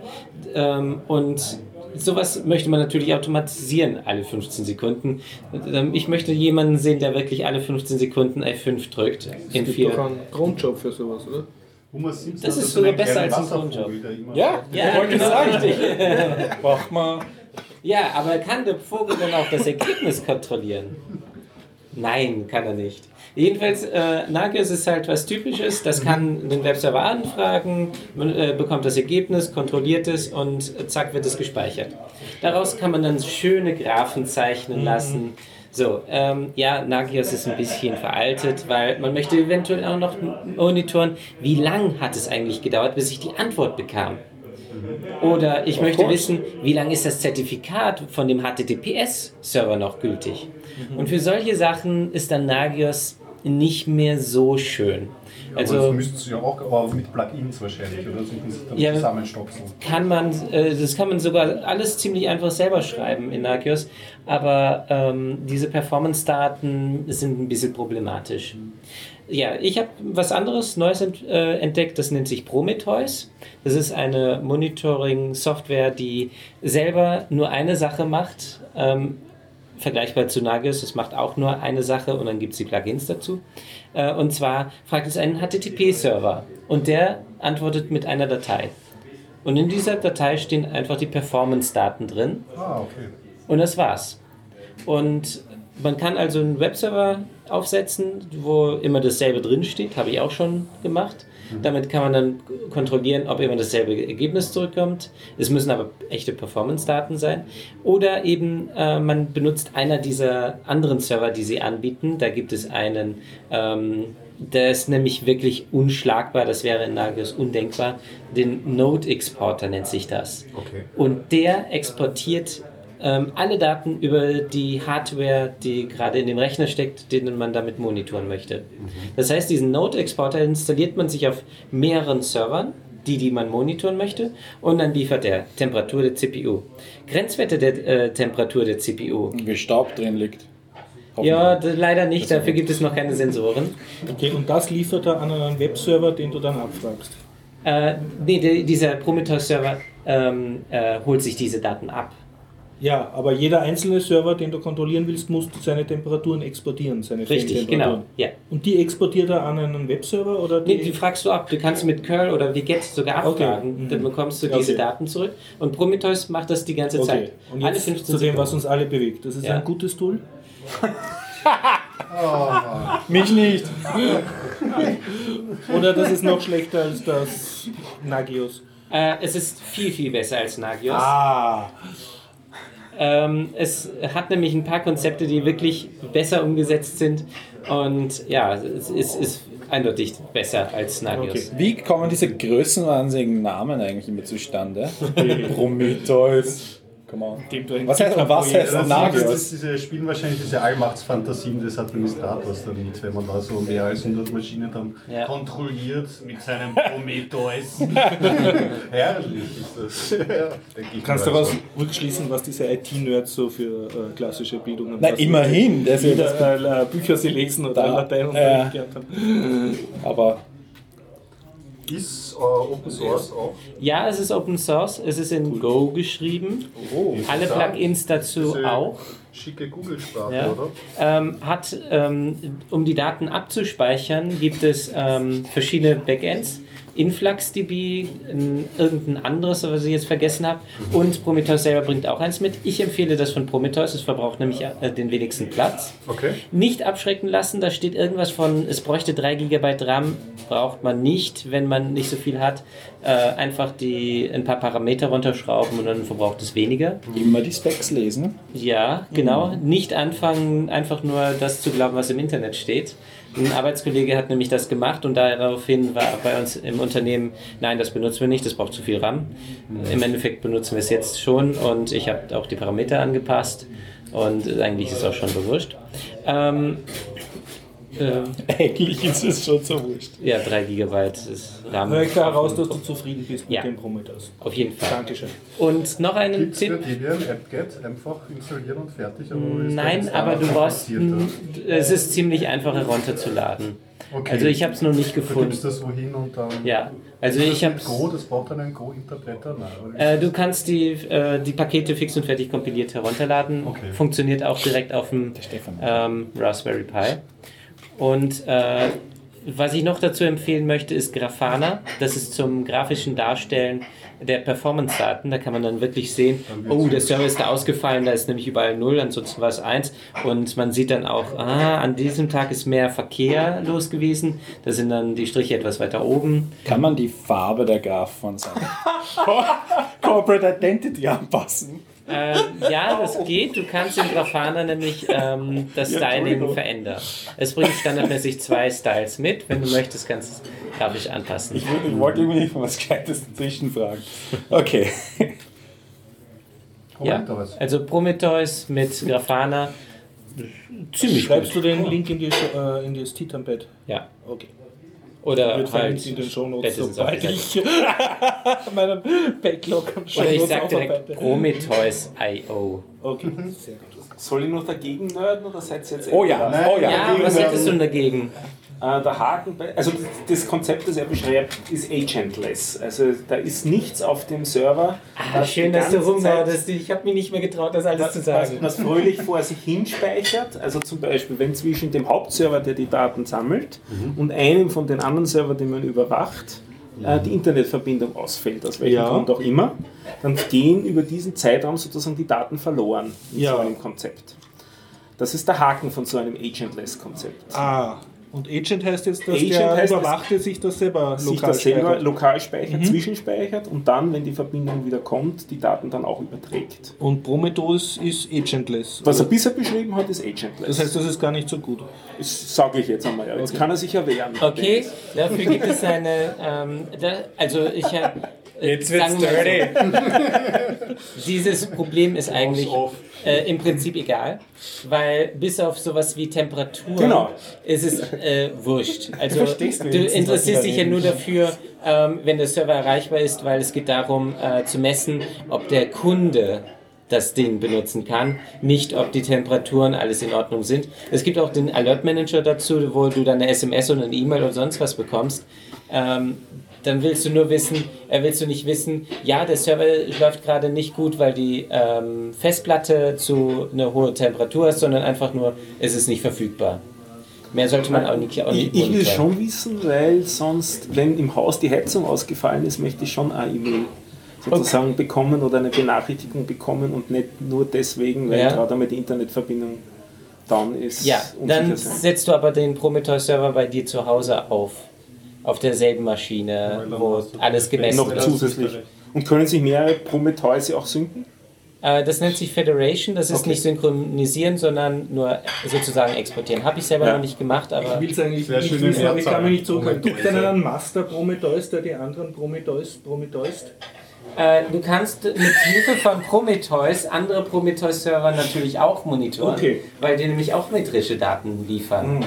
Und äh, sogar solche Sachen wie, ähm, wie viele ähm, Scrapes, das sind diese Abfragen, sie gemacht haben. Okay, okay. Also ich Scraper, monitore verstanden. meinen Moni äh, Prometheus mit demselben Prometheus-Server selbst auch. Also solche Sachen sind kein Problem. Äh, ich, ich konnte euch im Großen und Ganzen jetzt folgen. Ich weiß, ich weiß worum es geht. Nerdkompatibel.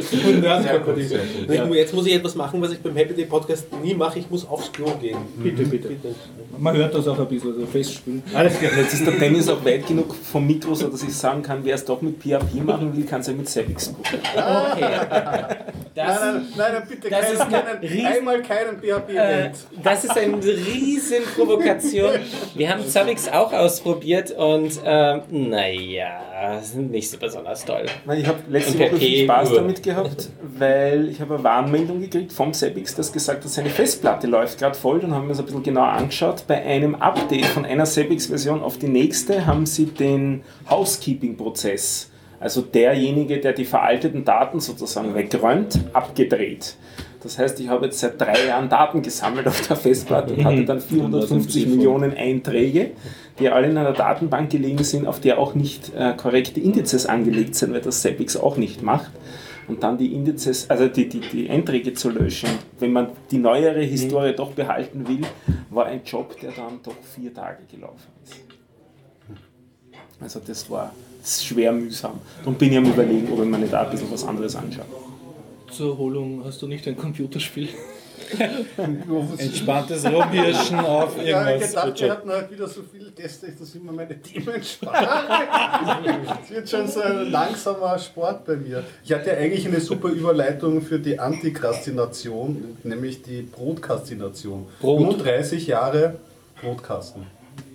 Brotkastination. Brot oder Brot. Brot? Brot. Brot. Was Brotkasten. zum Essen. Das ist so ein Brotkasten. Das ist ehrlich, wenn mich das schöner Was? Brotkasten. alles schrecklich ist jetzt. Oder Brutkasten. Bro Brotkasten. Brot. Meinst du den Kasten, wo man das. Brot hineintut? Ja, kennst du diesen Spitznamen für den C64er? Ja, ja, ja. Brotkasten, ja klar. Ja. Nicht zu verwechseln mit dem Brotkastination. 35 Alles Jahre klar, ja. C64er. Das ist auch schon her, gell? Ach, er soll jetzt hinten in die Ecke. aber ich komme dann gleich wieder. Und dann kannst du schon mal einleiten. Wollen wir, Er ist 35 Jahre wollen wir den Podcast aufs Klo verlagern? Alle stehen nebeneinander. Ich weiß nicht. Okay. Ich mache jetzt ohne Gregor die Überleitung zum Brotkasten. Das war der Spitzname für den Commodore 64, der das Licht der Welt erblickt hat. Ich nehme an 1984 oder so, oder 1983. Er hat gesagt, vor 30 Jahren. Warum heißt du dann 64? Weil er 64 Kilobyte Speicher gehabt hat, die du aber gar nicht komplett Ich nutzen wusste es sogar. Du könntest Warum über den Film Passenger reden und Oder- ich gehe in der Zeit auf Toilette. Oder über den Film Prometheus. der jetzt ein Sequel bekommt dieses Jahr. Der furchtbar schlechte Alien-Spin-Off von Ridley Scott. Prometheus und Alien. Weil ich hatte kurz gehofft, er will über den Film reden und ich kann. Und er fand ihn gut und ich kann dann da dagegen reden, aber. Ich fand ihn jetzt nicht so schlecht, aber gut fand ich ihn auch nicht. Ja. Also jetzt Roman, wie machst du das, wenn du Leute hast, die, die du disziplinieren möchtest in deinem Podcast? Hast du da so eine Tröte, wo du dann Böp, so So ein Geräusch machen kannst und die sind dann ausgeblendet? Wir überbrüllen uns manchmal gegenseitig. Okay. Wie ziehen wir uns jetzt am besten aus der Atmosphäre? Aus der Atmosphäre. Nein, jetzt kommt ja der Brot, Na, das, das kann man machen über Ja, die ja- Überleitung äh, in den Etymologie-Podcast. Etym. Hat, ich hatte ja früher Es immer wieder eskaliert hier völlig. Etymologie-Ecke Ja. und drum als Beispiel Was ist Etymologie? äh, Wortherkunftslehre. Okay, ja. Da hatten wir schon ein paar schöne Worte. Genau, und ich habe jetzt gerade eine reingebracht, wie wir uns aus der Atmosphäre ziehen. Oder unserem Problem hier. Wer- Was ist das für eine Art von Phrase? Kennt ihr das? Sich aus der Atmosphäre zu ziehen? Also diese Falschverwendung eines Wortes. Verduften, ne? Nein, das ist ja Dass sich aus der Affäre ziehen. So, so sollte es eigentlich ja. richtig heißen. Und wenn man in einer Phrase so ein Wort, das ähnlich klingt, aber eine andere Bedeutung hat, falsch eingesetzt verwendet, Fremdwortspr- Fremdwortschwäche. zum Bleistift. zum Bleistift, dann ist das ein Malapropismus. Malapropismus. Ja, Sehr gut. Also sowas wie der äh, hypochondrische Eid. zum Beispiel. Sehr Okay, schön. gut verstanden. Zum Beispiel. Sehr schön erklärt. Genau. Jetzt kennst Und schon wieder vergessen. Ja, eh, leider. Aber ihr könnt das so gut brauchen. And it's gone. Wie hieß das nochmal? Und von Atmosphäre, Malapropismus. Malapropismus. von sich aus der Atmosphäre ziehen. Schlecht, Ja. Willst du jetzt von sich aus der Atmosphäre ziehen, kannst du jetzt überleiten zu deiner Mondgeschichte. Ja, bitte, zum Mond. Wir wollen die Mondgeschichte Astronauten. Da hören. kommt keine Geschichte. mehr War, war das alles? Ja, die Lofalt oder was auch immer. Es gibt einen Telepolis-Artikel Jahre drüber. 64 da gibt's Genau, gibt es auch nicht viel allzu viel Artikel. dazu. Ja. Ja. Aber ich habe auch gelesen mit dem, mit dem, ähm, äh, mit dem Astronauten, der jetzt gestorben ist. Und hat mich gebracht auf einen anderen ähm, Todesfall, den es ja auch gegeben hat, kurz äh, vor Weihnachten oder nach Weihnachten. Äh, Carrie Fisher, Ja. Prinzessin Leder ist gestorben. Ja. Genau, richtig. Haben wir das nicht schon? Kann man alles digital regeln. Naja, hat, aber Haben, haben, Sie, Sie ja schon dagegen gesprochen? Ja, jetzt, ich weiß. Eh, genau, das war genau. Der Congress Filmempfehlung zu dem Thema. Tech Congress. äh, wo The Robin Wright spielt äh, sich selber als äh, Schauspielerin, die ein bisschen in, in die 50er geht. Und ihr Agent, gespielt von Harry Keitel, bietet ihr an, ich habe einen letzten Job für dich. Ähm, du stellst dich in so einer 3D-Kammer und wir nehmen dich einmal auf und du bist, Und sie wird dann so du Konserve. bist konserviert für all. Und der zweite Teil des Films ist dann animiert. Also man hat äh, quasi dann äh, nur anschauen. Gute, gutes, gute, Tech Congress. The Congress Okay. guter Film zu dem Thema über die Vergänglichkeit von Schauspielern und ob man sie nicht äh, aufheben sollte für die Zukunft. Und ich meine, diese Star Wars-Geschichte ist ja da doch der erste Schritt dahin. Also dieser Film ist irgendwie fünf, sechs Jahre alt. Ja, und Ähm, hat basiert das noch Thema schon. dazu der Kongress eigentlich auf einem Buch äh, oder einer Geschichte von Stanislav Lem, nämlich dem Genau. Meteorologischen Kongress. Und das ist ja überhaupt noch. Ich meine, die haben schon einiges in einer anderen ähm, Weise gedreht, aber der Film ist schön. Besonders Mhm. auch dann die Animationsteil und so ist. Wobei der Animationsteil danach geht ja irgendwie so in Kunst und da wird dann was anderes verhandelt, aber die, der erste Teil, das sind eigentlich sind es zwei Filme, die irgendwie zusammenhängen. Der erste Teil, wo es um diese, diese Schauspielerin geht, die halt da äh, sich eine Variante von sich selber spielt und, und aber eben älter wird, aber wir wissen ja, dass die Robin Wright gut im Geschäft ist, also wir müssen uns keine Sorgen machen, dass ja, sie und ihre Kinder verhungern bald. Also, wohl sie ist so dünn. Ich habe schon Angst, dass sie verhungert. Ja, aber sie stillt ihre Kinder nicht mehr. Das- Sie hat wohl die Hollywood-Diät.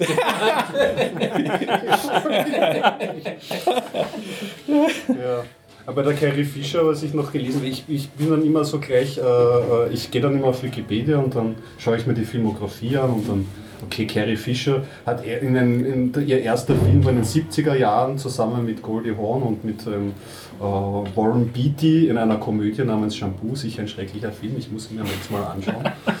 Aber ähm, was, was, was, was auch tragisch ist, äh, dass ihre Mutter ja, ja, also die haben nebeneinander gewohnt, also benachbart. Da gab es auch äh, letztes Jahr eine HBO-Dokumentation, die hatten kein unproblematisches Verhältnis, aber kommen auch irgendwie miteinander klar. Und die ist genau dann einen Tag danach gestorben. Die, hört. Die hatte Also ja. war halt auch nur so. äh, hat die Hauptrolle gespielt in einem meiner absoluten Lieblingsfilme, Singing in the Rain. Ja, genau, die Mutter nämlich. Mhm, die Hast Mutter. du den Namen im Kopf? Debbie Reynolds. Ja. Debbie Reynolds. genau. Und ähm, das dürfte ja auch so ein bisschen eine, die dürften so ein bisschen eine Judy Garland, Eliza Minnelli Beziehung gehabt haben, weil sie ja auch irgendwie. ja, also auf jeden Fall, die, die Carrie Fisher ist, ist aufgewachsen im Rampenlicht. Ne? Also das äh, gibt es halt viele, viele Negativbeispiele. Ähm, und äh, sie, was man aber auch sagen muss, äh, ist, ich meine, sie hatte ihre, ihre Probleme und sie werden auch regelmäßig verarscht. Ich habe zwei äh, so Roasts gesehen, so von Amateurgruppen auf YouTube über Star Wars, wo sie immer die Prinzessin Leia immer da verkokst und so. Was natürlich auch jetzt irgendwie so retrospektiv betrachtet ganz interessant ist, wie sie damals porträtiert wurde. Aber Carrie Fisher hat, ähm, war Autorin, äh, erfolgreiche Autorin von Büchern und Drehbüchern, war hat ein, ein paar doch noch erwähnenswerte Filmrollen äh, gehabt und war jetzt irgendwie so von, von Oscars oder so nie der Superstar, den man sich so vorstellt, aber sie war äh, gut im Geschäft und viele Leute, viele wirklich gute Leute sind halt eben hinter den Kulissen und sie war auch ähm, jemand, der ähm, gefragt wurde, wenn ein Skript zum Beispiel irgendwie überhaupt nicht funktioniert hat, ein Script-Doktor, dass sie drüber schaut, drüber liest, Input gibt. Ähm, da war, da war, das war das, Ja. wofür sie sehr geschätzt wurde und was auch in jedem seriösen Nachruf ähm, noch erwähnt wurde, weil sie da wirklich auch teilweise bekannte Filme gerettet hat, wenn man so will, oder, oder deutlich verbessert hat. Also man kennt, weiß natürlich nicht, was vorher drin stand, aber ähm, insofern auf jeden Fall eine, eine äh, multitalentierte Künstlerin und ähm, schade, du. Ja, ja. nicht nur wegen Star Wars, sondern generell. Mich, hat mich beschäftigt. Wir ziehen uns aus der Atmosphäre selber. Der Horst war ja auch am Kongress Ja, und äh, du hast ja die Rakete da vorm Kongress Das Maskottchen, ja. sehen. Das Maskottchen, ja, die, die Fairy Dust, Ja. also da vor dem Kongress, vor dem Kongresscenter in Hamburg steht immer eine, eine hübsch designte Rakete. Und einer der äh, Besucher des Kongresses hat versucht, mit dieser Rakete nach Hause zu fliegen, ist aber dabei leider abgestürzt über einer karibischen Insel namens Puerto Partida. Ah, es klingt bei niemandem hier. Okay. nein, das klingt jetzt sehr wirr. Ähm, abgestürzt eben an, an der Küste der Insel Puerto Partida. Und die erste Person, die er getroffen hat, war ein Wissenschaftler, der in einem alten, hohlen Walfisch dort lebt, um sich dort vor einem Cyanobakterium äh, sicher zu halten. Redest du jetzt von dem Spiel oder es wird immer wirrer? Ich rede von einem Podcast, der Puerto Partida heißt, Okay. von dem auch eine Episode am Kongress aufgenommen worden ist. Dazu gibt es auch ein Video, das habe ich mir da letzte Woche angeschaut. Genau diese Geschichte, die ich erzählt habe, ist der Anfang dieser Episode. Und äh, in dieser Episode gibt es immer eine, also in jeder Episode gibt es die Stammbesetzung, das ist die Bevölkerung von Puerto Partida. Und dann gibt es immer einen Gast in der Episode, der macht diese, die Rolle der Person, die gerade auf die Insel kommt und hat als Aufgabe mal zu überleben, prinzipiell, und entweder von der Insel runterzukommen, das wäre eine erfolgreiche Beendigung, oder als Bürger der Insel anerkannt zu werden. Das sind die zwei Optionen, die man hat. Es ist eine Podcast-Spieleshow eigentlich, kann man sagen, oder? Ja, ich- also ich glaube, es gibt, Hörspiel. also es gibt einmal keinen Begriff dafür, weil sie sind, glaube ich, die Ersten, die sowas machen. Nicht? Also ich, ich kenne nichts Vergleichbares, aber es, es trifft was du genau beschreibst. Doch, ich hätte einen Vergleich. Eine deutsche Serie ähm, äh, auf dem WDR, wo zwei ähm, sozusagen einen äh, Untermieter suchen. Jetzt habe ich vergessen. Zimmerfrei gibt es Ja, nicht genau. mehr. Eine, Ja, Ja, geht's nicht mehr, aber. Das ist jetzt eine, eine Fernsehgeschichte von der Ja, Seite. ja das war. Das ist rein Audio, diese Mhm. Puerto Partida an und für sich. Diese eine Episode nicht, weil sie die eben am Kongress auch per Video dort Mhm. aufgezeichnet haben und da auch lustig alles an Infrastruktur verwendet haben, was der Kongress so bietet. Also wie zum Beispiel die Seidenstraße, da kommt Rohrpost dahergeflogen und sie verwenden dem- das Mobilfunknetz, das es drinnen gibt und so weiter. Also sie binden dann auch richtig schön Sachen ein. Sie binden auch ein paar Leute ein, die dort im Publikum sind und so weiter. Und erzeugen eine unheimlich gute Atmosphäre mit, äh, Sound, äh, mit, mit Soundeffekten, so dass man hin und wieder Lust hat, die Augen zuzumachen und es sich nicht anzuschauen, wenn man so einen guten ja. Sound rüberkriegt, dass das eigentlich stört, dass man sieht, dass die da nur auf einer Bühne sitzen. Wenn man sieht, also man hört sozusagen richtig, wie, die, wie der da jetzt auf, an der Küste geht und die Wellen kommen herein und die zwei reden miteinander. Und man sieht aber, wie die dann nur am Zettel sitzen, äh, auf der Bühne sitzen und auf den Zettel schauen und den sozusagen als Spickzettel verwenden. Also es ist so halb Stehgreif, halb, es ist geskriptet, nicht? es ist, ist ein bisschen wie ein, ein, ein Rollenspiel. Es, es, es gibt die unterschiedlichen Wege, in die das, die Sache gehen kann. Also ein, ein, Konzept, ein Teil des Konzeptes ist auch immer, dass äh, drei Rätsel zu beantworten sind. Äh, also es geht darum, dass man den Kandidaten auch ein bisschen zu diesen Rätseln hinlockt, dass der dann auch dort mitspielt, nicht, dass er muss er kooperieren, sonst stirbt er halt auch wieder und so weiter. Ich finde es unheimlich gut gemacht. Ich bin ja überhaupt kein Rollenspielmensch, nicht? ich habe mir noch nie von Rollenspiel positiv reden gehört, aber diese Episode war echt gut. Voll hast du diese, wie die Show aufgezeichnet wurde, hast du das im Sendezentrum damals mitgekriegt, live? Oder? Nein, ich bin Oder zwar fünf Meter dahinter gesessen, Aber grad aber ich habe es nicht mitgekriegt. Podcast onkelt. Ich habe ja, wahrscheinlich gerade das gemacht. Also in einer unserer ersten Folgen beim Happy Day Podcast, es muss noch im Jahr 2006 oder 2007 gewesen sein, da hat mich der Philipp auch im Rahmen eines Rollenspiels auf einer, auf einer Insel ausgesetzt, von der ich entkommen musste. Da waren wir vielleicht sogar noch ein bisschen früher dran. kann, man, kann, man, kann man nachher. Und für morgen, morgen wollen wir einen Podcast auf, aufnehmen, da habe ich ihm ein kleines Rollenspiel auch versprochen. Wir sind beide, oder ich bin ein bisschen Rollenspielaffin, ich habe mal äh, äh, eine Zeit lang Pen and Paper äh, gespielt, habe mich aber immer darüber echauffiert, dass das Regelwerk ähm, ich habe ja nichts gegen kompliziert, aber dass es dann im Kampf selber zum Beispiel einem so im Weg herumsteht.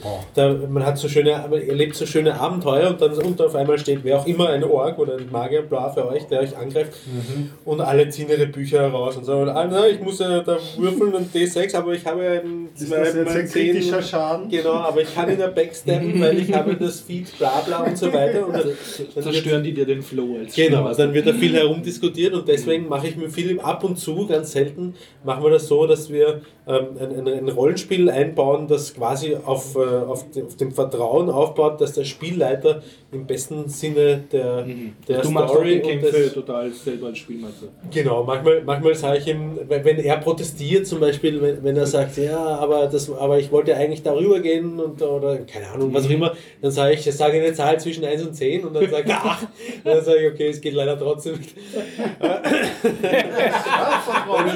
dann, ist er, dann ist er beruhigt und die Geschichte kann weitergehen. Letzten Ansätze des Würfels. Zarte Andeutung. Showwürfeln. Simuliertes. Aber das habe ich lustig gefunden, dass er auf einer Insel, dass es da auf einer Insel landet, weil das hat mich sehr stark daran erinnert. Das ist abgekupfert. Ein Plagiat.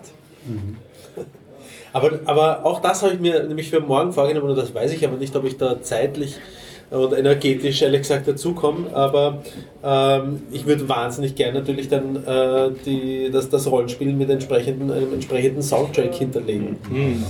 Aber das ist halt ein, ein, ein unverhältnismäßiger Aufwand im Vergleich zu einfach nur Podcasten unter Also du kannst das kommerzialisieren irgendwie, ne? Außer ich kann es kommerzialisieren. dann so als Vielleicht auch in coole. Webseite, als interaktiv oder so. Ja, Oder wieder Für in, Game in Master Patreon, dann in weiterer Ja. Folge, wenn es gut läuft. ja. Als, Genau, als ja. Content. Das mit den Kämpfen übrigens kann ich auch unterschreiben. Also, war Ist das ich habe ist dir das lästig? es ist wahnsinnig lästig und besonders als Spielleiter. Du musst halt sehr konzentriert sein. Die Leute Mhm. Fordern natürlich zu Recht ihre Dinge und ich, also ich bin einfach total ungeeignet. Ich bin ziemlich gut, wenn es darum geht, den Leuten eine schöne Geschichte zu erzählen, aber beim Kämpfen wäre ich dann total Nörden balsam. sie dir dazu Da habe ich eh so, ich habe ja, ich hab ja erzählt davon, ich habe Feng Shui 2, dieses, ähm, was so Hongkonger Buddy-Movies Ja, oder ja, Evil ja, ja, abbildet. Also du bist so eine Polizeitruppe.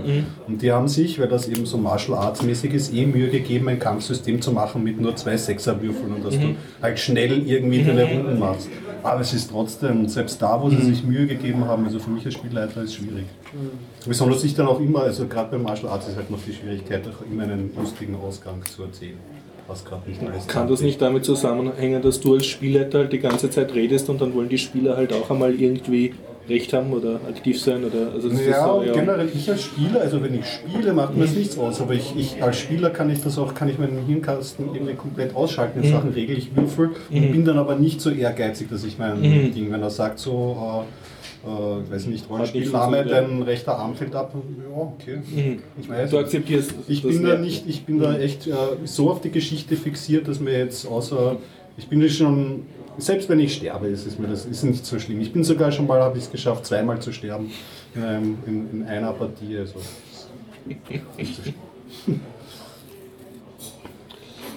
Du hast gesagt Kongressvideos.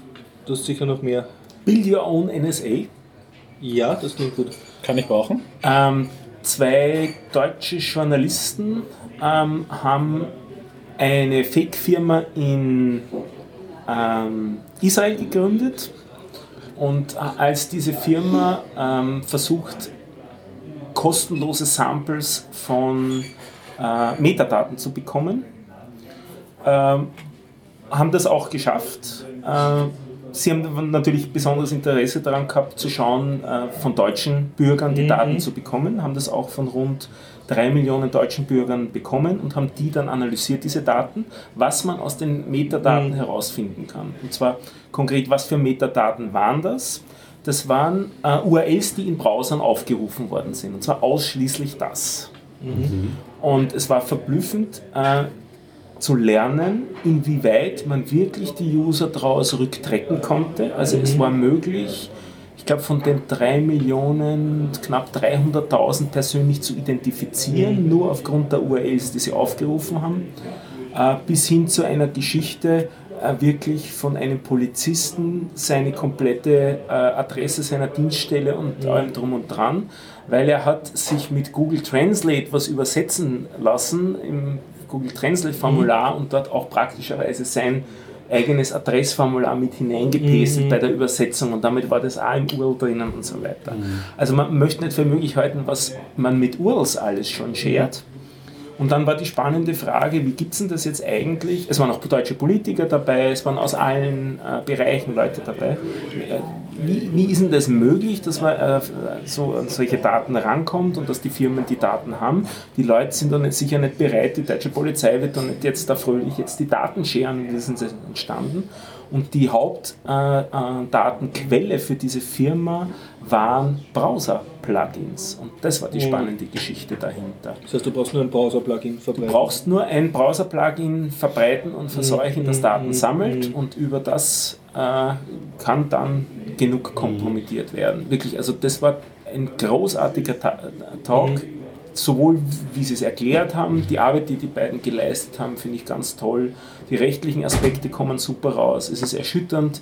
Ähm, auf was man alles raus, äh, drauf kommt auf die Art und Weise, wie einfach, über wie wenige Datenpunkte man eine Person eindeutig Ja. identifizieren kann. Das ist auch ganz interessant. Also wenn du eine Liste hast mit 20 unterschiedlichen Domains, die aufgerufen worden sind, hast, schon sehr, hast du bei diesem Datensatz schon die Sicherheit gehabt, dass der User eindeutig identifiziert worden ist, wenn du noch einen, einen zusätzlichen Request hast, der in den 20 drinnen ist.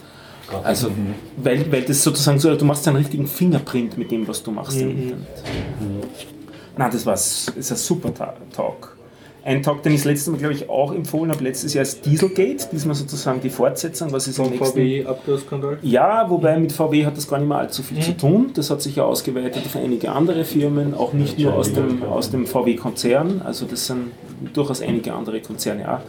Mit ganz lustigen Geschichten, wie zum Beispiel, dass in den USA ja mittlerweile erste ähm, Gerichtsurteile auch dazu gibt. Und eines dieser Gerichtsurteile war zum Beispiel auch, dass die Firmen die Autos zurückkaufen müssen.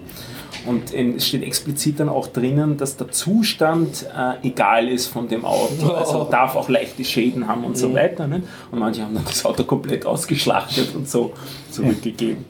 Aber das ist nur jetzt eine lustige Randbemerkung für, für diese Erzählung. Es hat mich sehr verwundert eigentlich, oder mir ist es jetzt halt wieder bewusst geworden, wie wenig es Konsequenzen es in Europa hat und in Österreich eigentlich gar keine.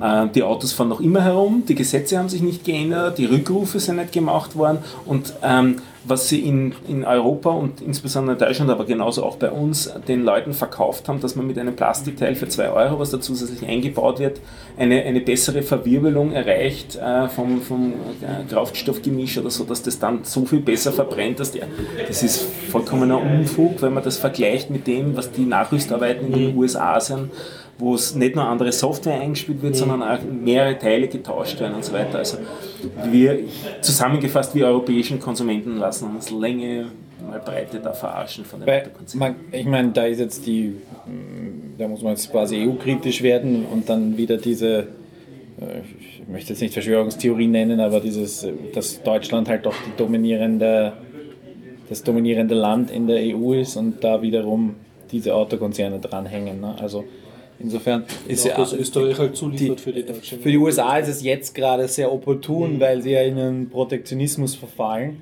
und ähm, ihre eigene Autoindustrie und so weiter. Also da, und da geht es aber auch halt dann in, in ein anderes Extrem, nämlich da gibt es ja diesen ähm, VW-Manager, den sie da in Miami verhaftet haben, wo das potenzielle Strafmaß für den 169 Jahre sind.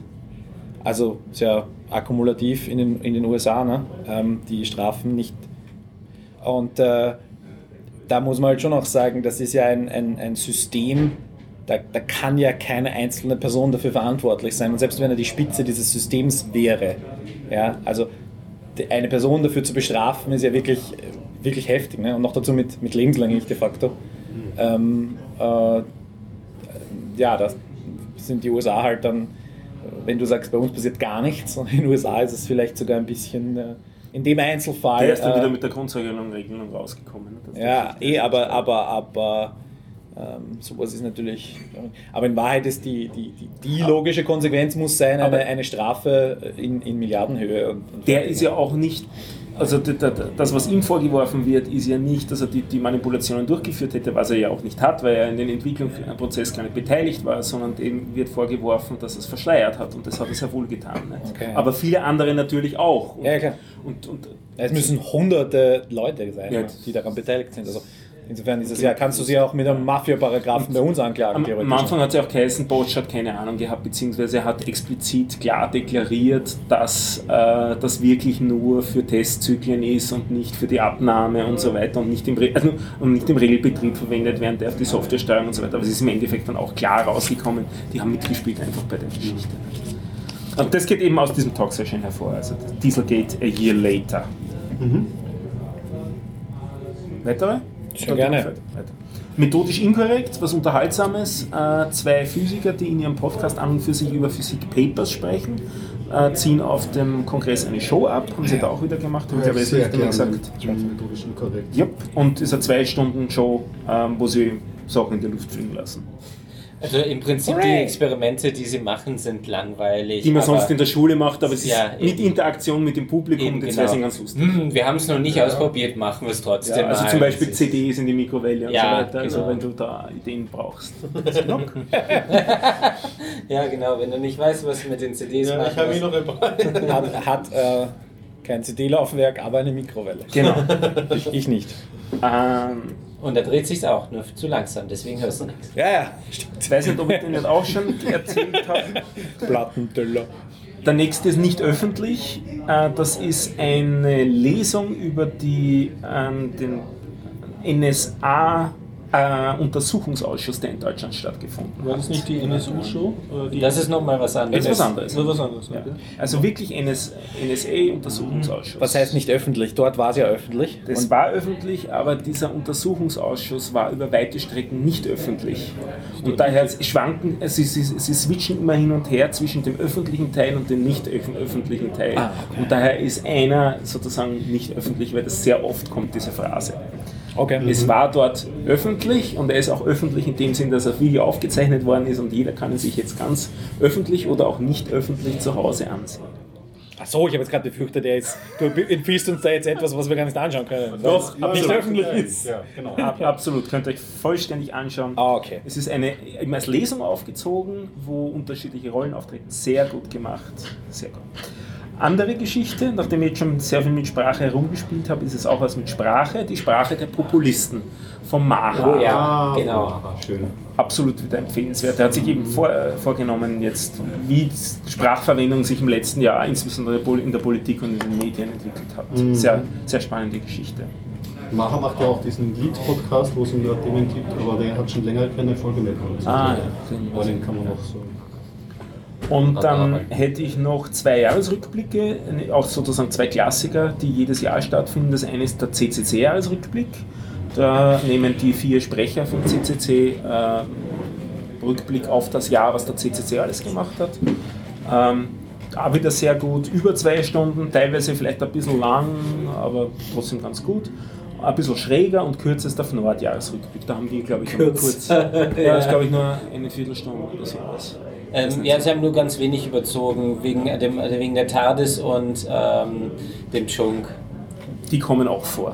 Ja. Achso, und wegen dem äh, ähm, Konfetti. Dann habe ich noch einen Talk, der nichts mit CCC zu tun hat, aber mit unserer letzten Episode. Ich weiß nicht, ob wir es in der Episode oder erst nachher dann im Kreis besprochen haben. Wir haben uns über Signal unterhalten. Und eigentlich habe ich. jetzt auch ganz fest, ne? Ja, genau. In der Episode war das noch. Ja. War auch in der Episode. Ja, wir haben- also es geht um diesen. Messenger. Und äh, ich habe eigentlich relativ wenig Ahnung von der Verschlüsselung von dem Ding gehabt. Und das hat sich jetzt gebessert, weil meine Freundin einen Talk gefunden hat, Ja. der äh, heißt Axolotl erklärt von Max Bruckner und ist gehalten worden bei der Gulasch-Programmiernacht 2016. Das ist eine kleinere Veranstaltung vom CCC. Der Max Bruckner ist ein junger Student, von dem findet man fast nichts im Internet außer diesem Talk, aber der ist wirklich brillant. Er, erstens einmal schafft er es sehr klar zu sprechen. Also jeder Satz ist komplett okay, ist aber nicht langatmig und im Kreis sich drehen, sondern bringt klar die Botschaft rüber. Und man braucht allerdings auch jeden Satz von ihm, weil jeder Satz hat auch Content. Also es gibt keine leeren Füllsätze. Und um diese Dichtheit von einer Stunde Vortrag da zu unterstützen, hat er sehr klare Folien auch, wo er eigentlich alles über Emoticons erklärt. Okay. Also ein öffentlicher Schlüssel von einer Person ist der Schlüssel und also das Schlüssel-Emotikon und das Gesichts-Emotikon. Wenn es der, der, der geheime Schlüssel ist, dann ist es mit einem Sperrschloss dazu.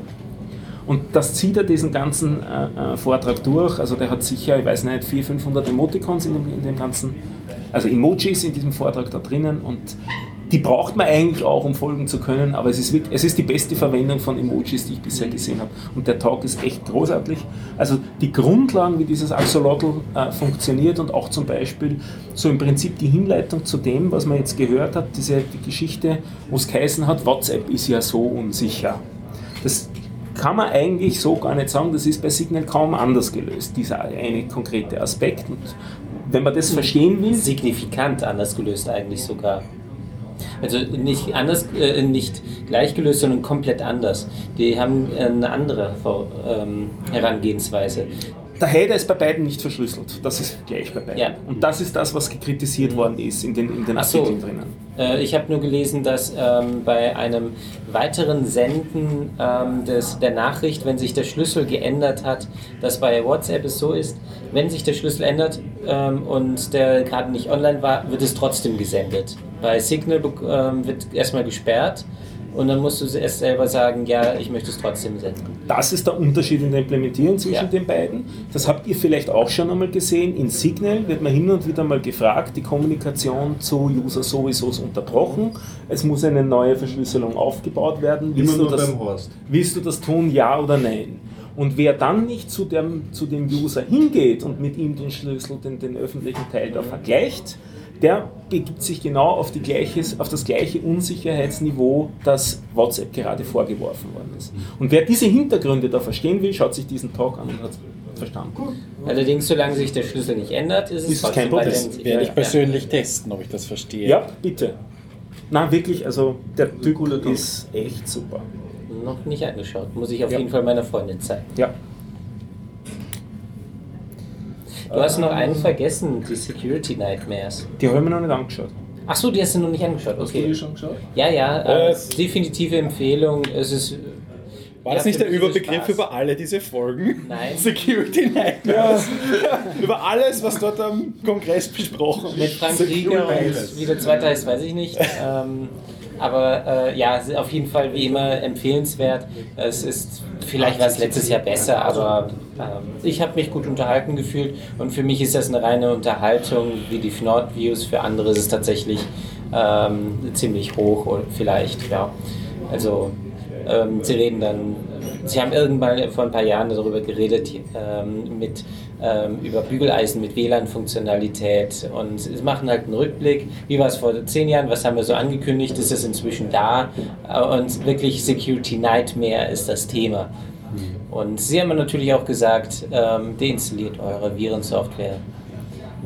Ja. Das- Also meine Empfehlung hat es. Sagen Schöne wir ja schon lange. So, sagen Ja. Ja. Ich nicht, ich bin nicht so anti- Anti-Virus-Software. Stimmt, die, die. Virensoftware sollte man. Ja, die Anti- Antivirensoftware ist gemeint, Ja. die sollte man Ah, okay. deinstallieren. Das ist nämlich das Haupteinfallstor der Zukunft. Eigentlich jetzt schon. Und Adblocker installieren. Ist auch ein gutes Sicherheitsmaßnahme. Aber nicht jeden, Installieren sondern oder nur deinstallieren? uBlock. installieren. Ich, aber das ist ja dann wiederum ein Browser-Plugin. Absolut. Ja, deswegen Jetzt bin ich da, aber nur unschlüssig. eines, den man verlässt. Bei Adblock ist Ah, es ja auch diskutabel. ja, Ja, diese ja. Adblock und äh, diese Dinge da. Ja, Also ich empfehle uBlock Origin. Jupp. Der ich unterschreibe diese Empfehlung. Ja. so. Aber großen Eindruck gemacht mit meinem So. Nicht schlecht. Und den müssen wir noch verwerten. Du schaust so. Ich will, nein, nein, weil ich äh, schon die, die Haube so gut Nein, ich will was über Alaska hören auf jeden Fall, als nächstes. Und dann nichts über Walzer hören, oder? Der war unhörbar, glaube ich. Also, Stimmt. Ja? Gut. Äh, Ich lasse dir den Vorteil. Ja. das ist sehr nett. äh, ja, ich habe äh, in meinem unendlichen Quest, der zumindest in der ersten halben ha Jahreshälfte nur österreichische Sachen zu schauen. Hollywood-Diät. Meine Hollywood-Diät ähm, habe ich, äh, bin ich letztens vor dem Problem gestanden, kurzer Exkurs. Mir war furchtbar langweilig und ich habe schon Netflix aufgemacht und nein, du darfst nicht. War noch nicht einmal 20. Jänner und du warst beim österreichischen Film schon durch. Naja, aber es ist halt ein bisschen eine Überwindung. Ne? Meine Vorurteile sind noch nicht abgebaut und dann habe ich mir beschlossen, ähm, ich, warum nicht der Doku? Ja, lern was, Trottel. Und zuerst habe ich mir gedacht, ähm, ich habe früher gerne gesehen diese ORF-Sendung Newton, kennen Sie die? Äh, wo, wo ich mir dachte, okay, das ist irgendwie fürs Massenpublikum und also für mich, für die, für die fürs Trottelvolk irgendwie verdaulich. Äh, Gab es aber nicht auf Flimit. Und das Schöne ist, vor ein paar Tagen ist es auf Flimit plötzlich alles verfügbar, alle Newton-Folgen. Yes, in Zukunft keine Langeweile mehr. Für. Und dann habe ich mir gedacht, okay, schau dir halt irgendwo an und dann bin ich auf Earth's Golden Playground gestoßen. Eine Dokumentation von einem äh, Salzburger namens Andreas Horvath, äh, der das komplett in Eigenregie immer, immer äh, Dokumentationen, Dokumentarfilme, Entschuldigung, macht.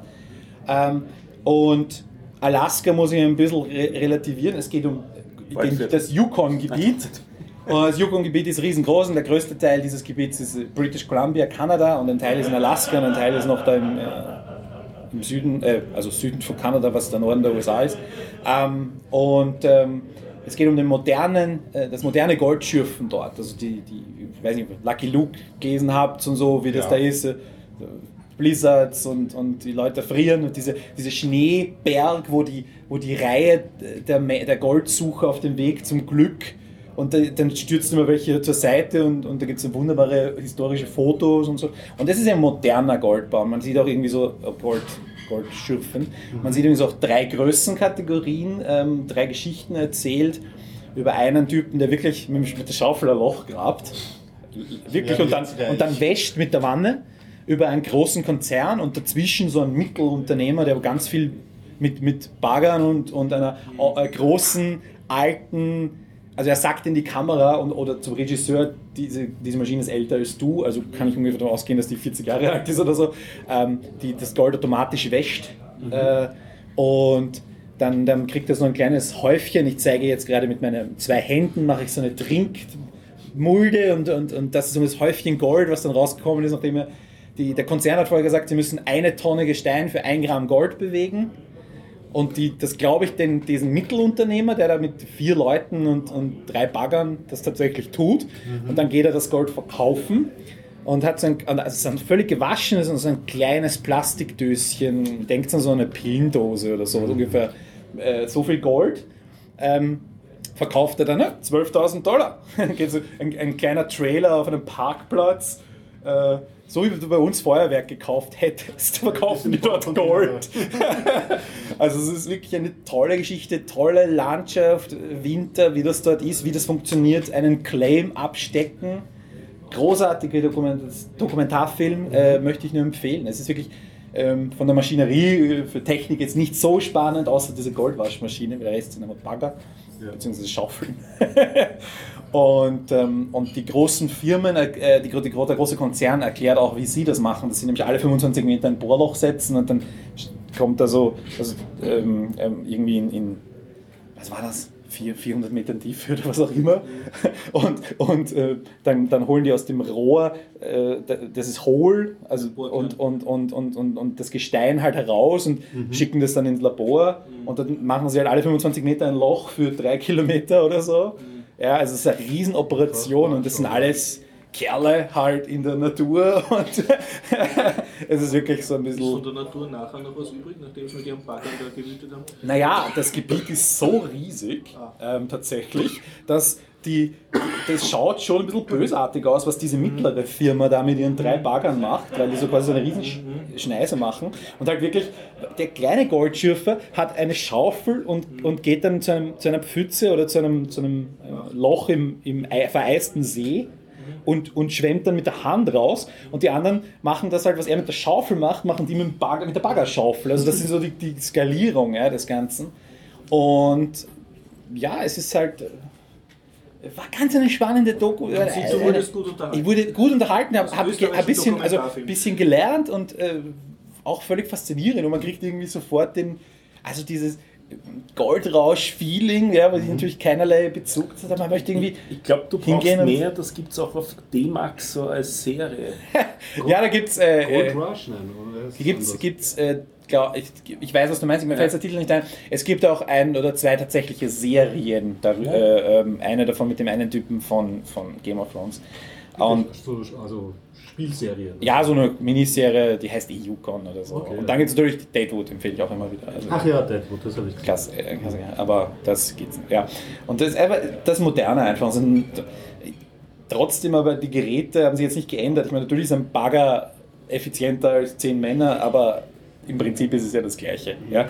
Und ähm, nicht irgendwie die Technik hat sich nicht geändert und, und ähm, Hundeschlitten weiterhin und Schneemobile. Und Also das all Gold, diese die Dinge. Goldgräberei ist abgeleitet vom Lucky Luke Mann noch durchaus rauszuerkennen. Ähm, ja, irgendwie schon. Also es ist, äh, und, und es war noch die Geschichte, also ich fand es fast schade, dass die Geschichte dieser Männer, also nur Männer in dem ganzen Ding, eine Verkäuferin kommt von, äh, sind, es waren irgendwie zu schnell zu Ende. Ich hätte gerne noch mehr, ich würde gerne ein, ein, eine Fortsetzung von, dieser von diesem Dokumentarfilm. Äh, wirklich toll. Earth's Golden Playground, Andreas Horvath auf Limit verfügbar und ähm, ja, Ist das halbwegs aktuell oder ist 2013. Ja, ja. Und ähm, die, die gefilmt, also es wird ein konkretes Datum im Film genannt. Er geht nämlich seinen Claim eintragen, einer von den Protagonisten. Das macht er am 1. April 2012. Also man sieht ein konkretes Datum, wo er gedreht hat. Mhm. Und er dürfte, äh, man sieht aber auch die Schneeschmelze und so. Also es ist schon über, ein, über das ganze Jahr 2012, Anfang 2013 und so. Und der Film hat auch ähm, einige Festivalpreise gewonnen und so. Und was mich halt beeindruckt hat, relativ wenig Förderungen, ein Ein-Mann-Unternehmen, tolles Thema und in seiner äh, Filmografie ganz, äh, ja, lauter spannende Themen. Ähm, Guter Mann. kann ich nur empfehlen. Ist ja auch ganz alleine äh, rübergefahren mit einer Kamera und hat selbst äh, gefilmt. gef- Schaut fast so aus, Okay, ja. Ähm, also wenn, äh, machen sie maximal zu zweit. Und, Mhm. Aber ich glaube schon, dass das ein... Weil er fährt auch immer am Schneemobil mit oder so. Also er dürfte irgendwie so die Kamera halten mit irgendeinem, mit irgendeinem Gimbal äh, und dann äh, sitzt er hinten drauf und filmt mal nach vorne und dann so schräg rauf. Und, aber es sind dann auch so Sachen wie, was man bei... Er muss- steigt dann aus aus dem Auto, positioniert die Kamera und das Auto kommt und fährt auf den Parkplatz. Also das ist ja natürlich Dokumentarfilm, da muss man schon immer mitdenken, das hat er jetzt schon abgesprochen. Aber es ist ja nicht verfälscht, weil er wäre ja so oder so auf den Parkplatz gefahren. Und die 300 Kilometer oder die 50 Kilometer vorher ist er halt am Beifahrersitz gesessen und hat geplaudert und dann ist er halt ausgestiegen, vorgegangen oder und der ist halt, hat den Schwung auf dem Parkplatz nochmal gemacht. Ja. Also sowas muss man schon mitdenken, wenn man so Dokumentarfilme sieht. Also ein bisschen was muss man inszenieren, unter Anführungszeichen. Aber ja, und auch ein paar, paar äh, kleine Tieraufnahmen gibt es auch. Also dürfte irgendein Bär ist ihm einmal über den Weg gelaufen, und, äh, ganz lieb, und ein Fuchs, der so im Schnee rumliegt und so. Also Natur gibt es auch ein bisschen und die Landschaft ist halt wirklich super. ähm, Und ja, ähm, es ist, es ist, Wie ist jetzt der Status deiner Hollywood-Diät? Was meinst du? Also ich du nach wie vor nur österreichischen Film schauen? Nur österreichische Filme. Ich war ja, Kino und äh, Filme halt, ja, ich, es ist nicht immer einfach. Aber ja, bis erstes Halbjahr auf jeden Fall, wird es auf jeden Fall durchgezogen. Ja. Ja, klingt cool. Ähm, Earth's Golden Playground. Earth's Golden Playground. Hm, Weil du erwähnt hast, äh, Landschaft, beeindruckend und so, fällt mir zu dem Thema noch ein hm, Werner Herzog, Encounters at the End of the World, das jemand von euch gesehen? Wo auf einen, äh, gute Frage, ob jetzt am Nordpol oder Südpol, aber es war eine sehr herzige Leidenschaft. Am Ende der Welt jedenfalls. Sehr kompetent kann ich nicht Pinguine oder Eisbären vorgekommen? Pinguine. Pinguine? Südpol. Südpol. Sehr gut, danke, gerettet. Oder schon Oder Schönbrunn. Oder Schönbrunn. Oder Ähm, Argentinien. Wo er halt mit Leuten redet, die dort bei einer Station sind und dort arbeiten, im Forscherteam, auch verschiedene Leute. Und ähm, weil du gemeint hast, beeindruckende Landschaft und so, hat man dort auch. Und ähm, auch ihm sind äh, Tiere begegnet, das sind Pinguin oder so. Das sind dann aber dann Werner Herzog-mäßig weniger freundlichere ähm, Abhandlungen über solche Sachen. Also es ist dann eher so, er filmt so einen Pinguin, der sich von der Herde entfernt irgendwie. ist dann eher so ein trauriger Werner Herzog-Monolog, dass dieser arme Pinguin leider wahnsinnig So, ja. geworden ist und dann ja, irgendwie gezwungen ist, da jetzt sich zu entfernen, zu sterben. Aber wie gesagt, Äh, Doku, wenn man Werner Herzog Werner Herzog ist gerade in Wien. Ähm, es gibt nämlich im Film, vom Filmarchiv im Metro Kino eine Retrospektive mit, über habe ich gehört. Ja, also ich weiß nicht, ob er noch da ist. Auf jeden Fall gab es ähm, Filmarchiv, Live-Video mit ihm, kann man sich anschauen. Bühnengespräch, Kindgefilme oder generell? alles. Alles. Ich glaube, so richtig viel. Okay, cool. Fitzgeraldo natürlich ein Traum. Ja, Ja, war immer sehenswert. Na, schön. Apropos Musik, ja. Super Überleitung. Ah, ja, genau. Richtig. Äh, ich habe es angebracht, in Wien mich aus dem Haus rauszubewegen, obwohl es kalt war, weil ich wurde über Facebook eingeladen zum Silent Waltz Dance, Dancing in der Herrengasse. Und das funktioniert so, man geht in die Herrengasse und da haben die Wiener Tanzschulen, glaube ich, mit der Wiener Wirtschaftskammer zusammen ein äh, Silent Dancing veranstaltet. Das heißt, es steht dort ein riesiger Ö3-Lastwagen, der Kopfhörer verteilt gegen 10 Euro Einsatz. Den setzt man sich auf und dann hat man urviel Walzermusik im Kopf. Ah, man hört also doch was. Also so wie Silent Disco. Das Ganz genau, ja. Und war der erste Silent Waltz. Und du, Kopfhörer um 10 Euro ist eigentlich okay. Nein, das war. Einsatz. Die hast du Na wieder ja, zurückgekriegt nachher. ja dann behalten können. Äh, hängt vom Kopfhörer ab, ob das okay ist. Also ich glaube, der Kopfhörer war mehr wert als 10 Euro. Ja? Das war so ein Funk-Kopfhörer, also das war ziemlich Geben Sie mir noch einen, bitte. Und ja, also und ja, und dann äh, waren auch so von der Tanzschule, also äh, Tanzlehrer und, und ich glaube auch einige Tanzschüler haben es da gehabt, dass halt immer genug Leute da sind, die die Touristen auch auffordern zum Tanzen und war, war sehr nett. Ich habe sogar so eine Quadrille getanzt, also wo so der Tanzlehrer militärmäßig Kommandos gibt. Also man du wirst da einen Facebook-Aufruf zum Ja, Silent Waltz in der Silent Herrengasse Waltz, ja, und ich habe es sehr lustig gefunden, obwohl geregnet und geschneit hat und kalt war und so, aber man hat halt die Winterkleidung an und diese Kopfhörer und, Okay. und macht da über Hüpfbewegungen und, und freut sich und auch die Touristen, die Hast du dort eine waren. Tanzbiografie? Das habe ich dich eigentlich noch Was? mal gefragt. Hast du eine Tanzbiografie? Ja, ich tanze sehr gern, ja. Cool. Hast du, hast du auch so richtig gelernt? Ich war mal in der Tanzschule. Welche? Weiß, darf man das Ich fragen? war in der Tanzschule Hochstädtner. Ah, du auch. Ja. Ah, das war ganz süß. Okay. Mhm, ja. Ja, und ja, war, nett. Äh, wa- was, Bis was, wohin? Ich nicht. Ich, glaube, ich habe mehrere solche Abzeichen gemacht, aber ich bin hauptsächlich zur Gaudi immer Gürtel, hingegangen. gell? Da gibt es auch so. Silber und Bronze. Bronze, Silber, Gold, Gold, ja. Star und dann ist Turniertanz. Bei Gold schlägst du einen Tanzpartner K.O. noch bevor er bei dir ist. Keine Chance. Und was ich feststellen kann, die, der Unterschied zum Ball äh, vom Silent Dancing, also der große Vorteil ist, man geht einfach an einer Fußgängerzone vorbei im Winter und kann direkt Walzermusik und tanzen, ohne dass man sich jetzt sackeln muss wie am Ball und Eintritt zahlen und freinehmen. Und der Nachteil ist äh, die Qualität der Tanzpartner. Also wenn man sich irgendeine Touristin jetzt auffordert, weiß die meistens nicht genau, was man mit ihr fährt. Und das andere ist, ähm, wenn es dann schneller wird und also man, ähm, speziell beim Walzer tanzen äh, und du hast so eine Winterkleidung an, wird er halt sehr heiß. und, und Die dann, Bewegung, ja, genau. ja, es ist einfach so, wenn du in der Winterkleidung herumrennst. Und, und dadurch ist es dann äh, körperlich halt, also habe ich dann auch ein paar Mal nur zugeschaut, weil es mir einfach zu viel war. Und sie haben dann aber genialerweise auch Schwedenbomben äh, verteilt. Die, die die, die kühlen wieder. Nein, das war zur, für, zu einem Energieausgleich. nein, nein, man. Okay. Das sind so. Wie, wie lange wie lang hast du, warst du von Anfang bis Ende? Oder? Äh, Nein, ich war eine Stunde, also es war gleich von 15 bis 17 Uhr Okay. und ich war sicher über eine Stunde dort. Ja. Und dann ist noch, genau, noch weiter. Und da fordert man noch Touristinnen auf, die Ja, ja, keine ja. Kopfhörer auf dem Kopf haben. oder? Nein, ja, das kannst du auch machen, aber die wissen dann halt noch weniger, was du von ihnen willst.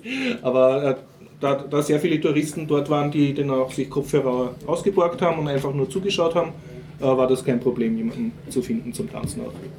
War, war sehr nett. Also das, Einzige, was, was ich dann halt gemerkt habe, ist, dass halt in Winterkleidung tanzen nicht, nicht jedermanns Sache ist. Aber so von, von der Idee habe ich es irrsinnig lieb gefunden. Speziell, was mich dann natürlich sehr getaugt hat, ist, dass ein, ein Stück Straße autofrei ist und dass man halt wirklich die Straße für die Fußgänger für, fürs Leben benutzt. Das sollten sie mal im Sommer machen. Ja, ich habe auch gefunden, dass gerade in Wien gehört das jeden Tag machen, dass die da- Touristen da Walzer tanzen dürfen. Ich mich da gerade erinnere, haben sie die Herrengasse nicht eh teilweise umgebaut zur, äh, oder zur Begegnungszone, oder war das eine andere Gasse in Wien? Gegen Eingasse?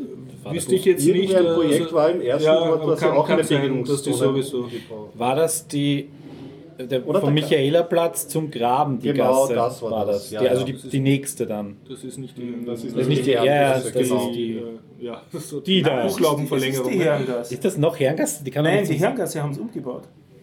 Jetzt. Die Herrengasse. die Herrengasse ist die, die vom, äh, von der Freiung zum Michaelerdorf führt, äh, Genau. am Café Zentral vorbei.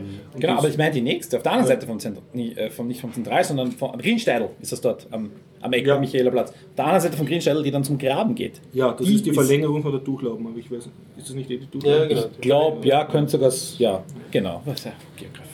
Die ist aber eh ist aber Fußgängerzone, ja, die ist schon lange ja. Fußgängerzone. Man hat aber in, in Wien auch ganz sich aufsackeln können und viel Geld zahlen können und trotzdem draußen stehen können. Beim WU-Ball. Beim WU-Ball nämlich, das ja, große Spaßevent oder? Nein, aber sie haben, sie haben totally overbooked. Ah, Ähm, großer Witz halt, dass die Viola alle nicht rechnen können. Das bietet sich Große Häme und halt die, äh, die ÖVP geführte ÖH. Nein, ich habe nur ja. gelacht darüber. Also, das Ja. war halt ein, ein, eins von den. Sie schon 1600 äh, mehr Karten verkauft als er. Äh, Ja, äh, das verkauft dürfte ein bisschen überzogen sein, aber. also sie haben wirklich geschafft, die Hofburg zu overbooken? Nein, sie haben zu viel Karten verkauft und die Burghauptmannschaft, Polizei Also, hat, dann, ah, hat dann hat dann gezählt ja, und gesagt, wir haben nur feuerpolizeilich und So, stopp. okay, ja. Und dann sind aber wirklich hunderte Leute draußen gestanden. Und ähm, das ja, war absolut, äh, gab es natürlich. Äh, Und haben sie, ist das rausgekommen? Haben sie das absichtlich gemacht oder ist einer da was passiert? gesagt haben sie, sie haben es natürlich, ist ihnen was passiert, aber so richtig detailliert haben sie das Ist nicht rausgekommen. Nein, also ich meine, 1600 Leute schon. weil ich meine, ein paar, äh, 200 Karten mehr verkaufen oder so, weißt du, es kommen dann welche nicht und manche äh, irgend- vielleicht irgendwie Professoren oder so. Oder gab irgendeine- da noch Androhungen von der Polizei, das die ganze Veranstaltung zu räumen, weil sie hoffnungslos überfüllt wäre im Eingangsbereich. Und so. Der Ein- ja, der Eingangsbereich wird. wird Die Leute, die halt es gibt eh genug. Fotos und, und nur kleine Videos, also es ist eh. Und ähm, war halt so ein kleines. Ja, wenn, wenn ähm, Fluggesellschaften machen das ja immer, 5% überbuchen ist kein Problem.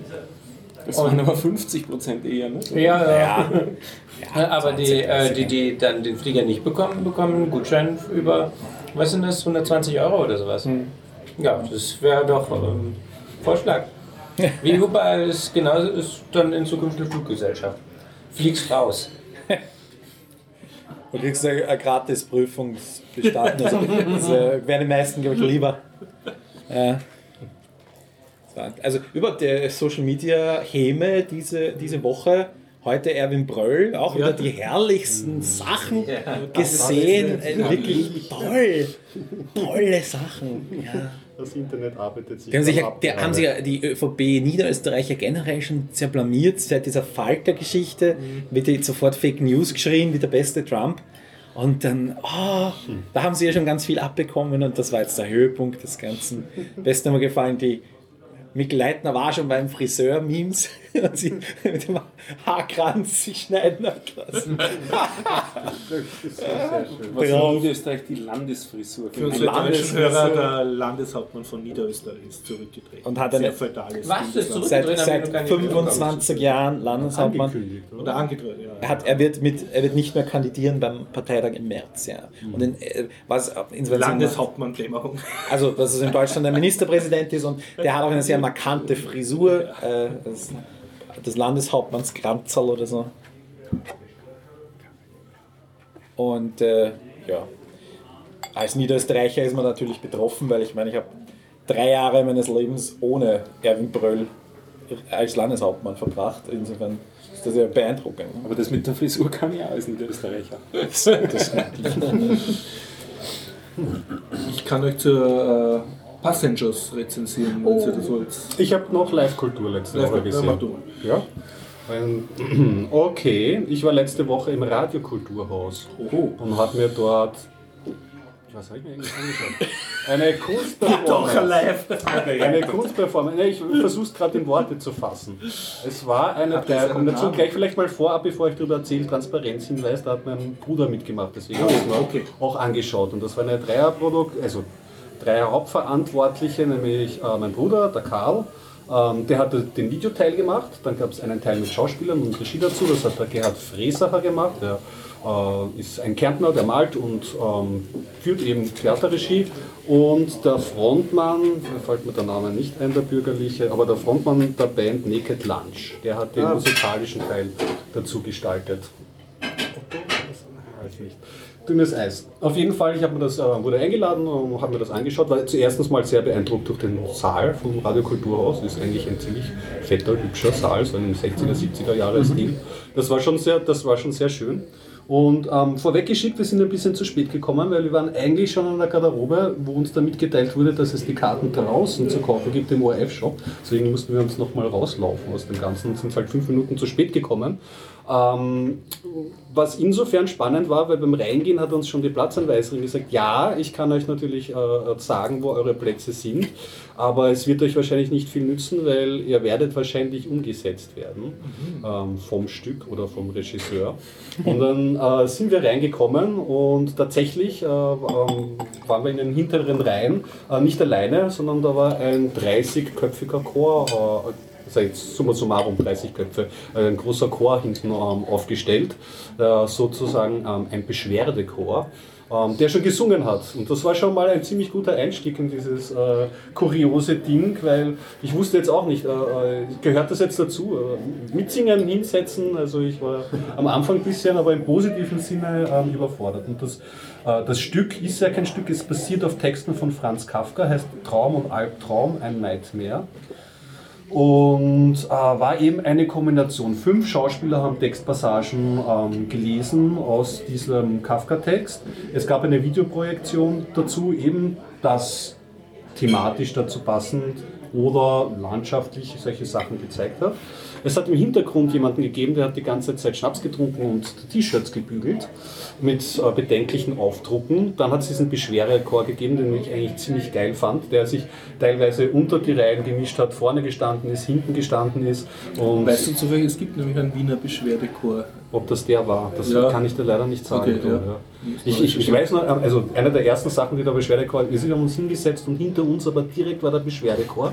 Und ähm, der ähm, Gerhard Fressacher, der arbeitet auch so, dass er Regie während des Stückes äh, hat. Er sagt so, Chor nach hinten, Schauspieler lauter, da bitte rübergehen und so. Und setzt sich auch einmal irgendwie vor dir und schaut sich das an und dann springt er halt wieder auf irgendwie. Und wir hatten den Beschwerdechor direkt hinter uns und die Regieanweisung war, Seufzen oder Hauchen, so eine Kombination.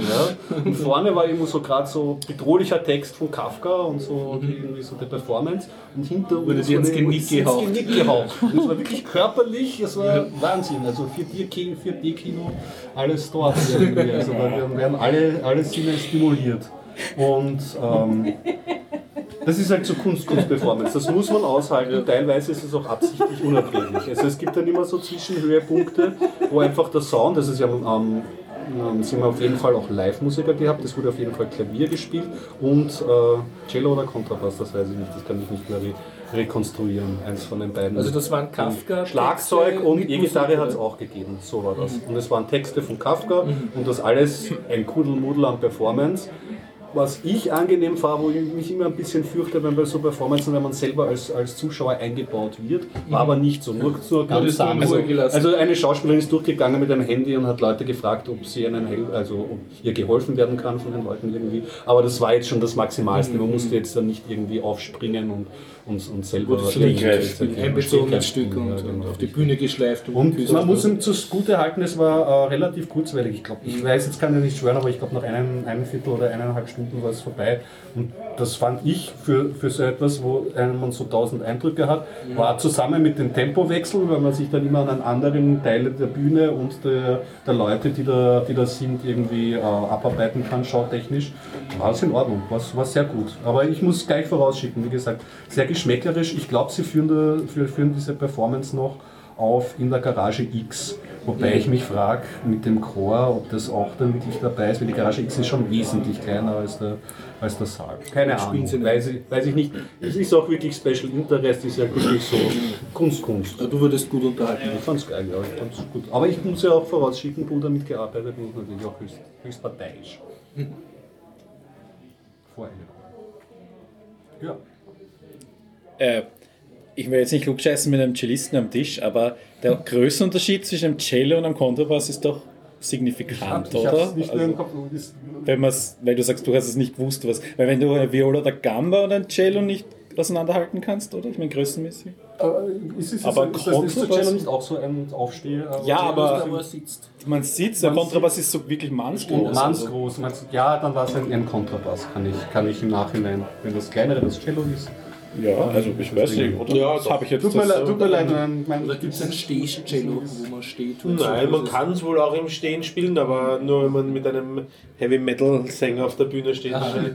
aber ein, ein, ein, von der, äh, ein formtechnisch signifikanter Unterschied zwischen ähm, Kontrabass und äh, Violoncello sind die abfallenden Schultern beim Kontrabass, weil nämlich das, äh, der, der, der Kontrabass nicht äh, in die Familie der äh, Violinen, äh, der, der, der Violeninstrumente gehört, und das Cello aber schon, und die Violeninstrumente, die haben alle 90 Grad, im 90 Grad Winkel zum, äh, zum, zum Griffbrett und zum Hals. Die Schultern beginnen im 90 Grad Winkel und die beim Kontrabass sind gleich so abfallend. Okay. Mhm. Kontrabass. Und wozu gehört das Kontrabass dann? Puh, keine Ahnung. Zu den Schmalschulterinstrumenten. Zu den, achso. Zu den Giraffen. Genau. Das nicht sogar eher so beim Gamben verwandt ist, wobei das Cello definitiv auch eine Verwandtschaft zu den Gamben, das weiß ich jetzt nicht. Genau. Da kann ich nur mit White Noise antworten. Oh ja. Bin ich heute drüber gestolpert. Ist ein Protestsong eines Künstlers, den ich bisher auch nicht kannte, namens Bonaparte. Äh, setzt sich auseinander mit, dem, mit der aktuellen politischen Situation. Finde ich sehr nett. Sehr nettes Stück. White Noise, Noise mit Z geschrieben. Das findest du auf YouTube oder wie? Äh, fi- Habe ich gefunden auf Facebook, wurde mir auf Facebook Ja. zugetragen. Und ist ich auch auf finde es Facebook. auch auf YouTube. Mir auch, Ja. ich habe es auch auf Facebook schon gesehen. Ist der Name Programm? Äh, nein, ist nicht Programm. Okay. Them thematisiert die äh, Sp- Ausdrucksweise der Politik. Also im Prinzip möchte er damit nur hervorheben, äh, dass die Politiker eigentlich nur Rauschen produzieren. Das ist die harte Ausdrucksweise. Die weißen Politiker nämlich. Aber weißes Rauschen ist ja voll okay. Ja, wirklich, das sind nur. Ja, es gibt ja nur noch pinkes Rauschen, schwarzes Rauschen gibt es ja nicht. Please elaborate. Das war ein wirklich schöner Podcast.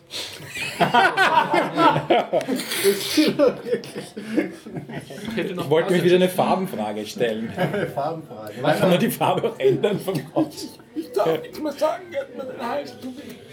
Es gibt tatsächlich auch noch andersfärbige, färbiges Rauschen. Also es gibt weißes und rosa Rauschen und dann gibt es noch, noch glaube ich, zwei, drei, zwei, zwei andere Arten von Rauschen.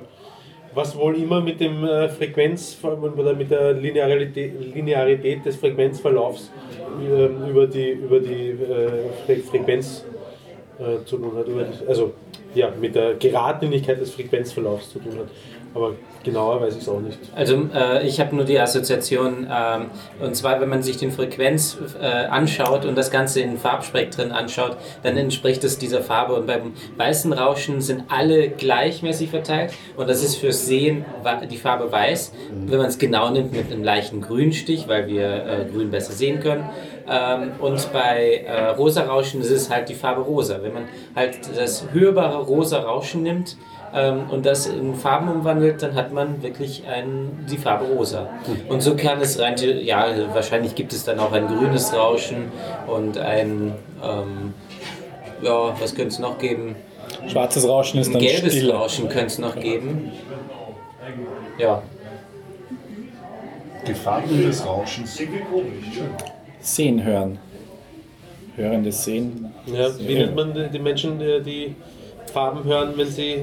oder die, die, die Farben Nicht Klaustrophobiker. Nein. jetzt Das muss der. Stefan wissen, unser Ich muss das Irgendwas mit Etymologe. S. Ähm, Synästhetiker. Synästhetiker, ganz genau. Ja.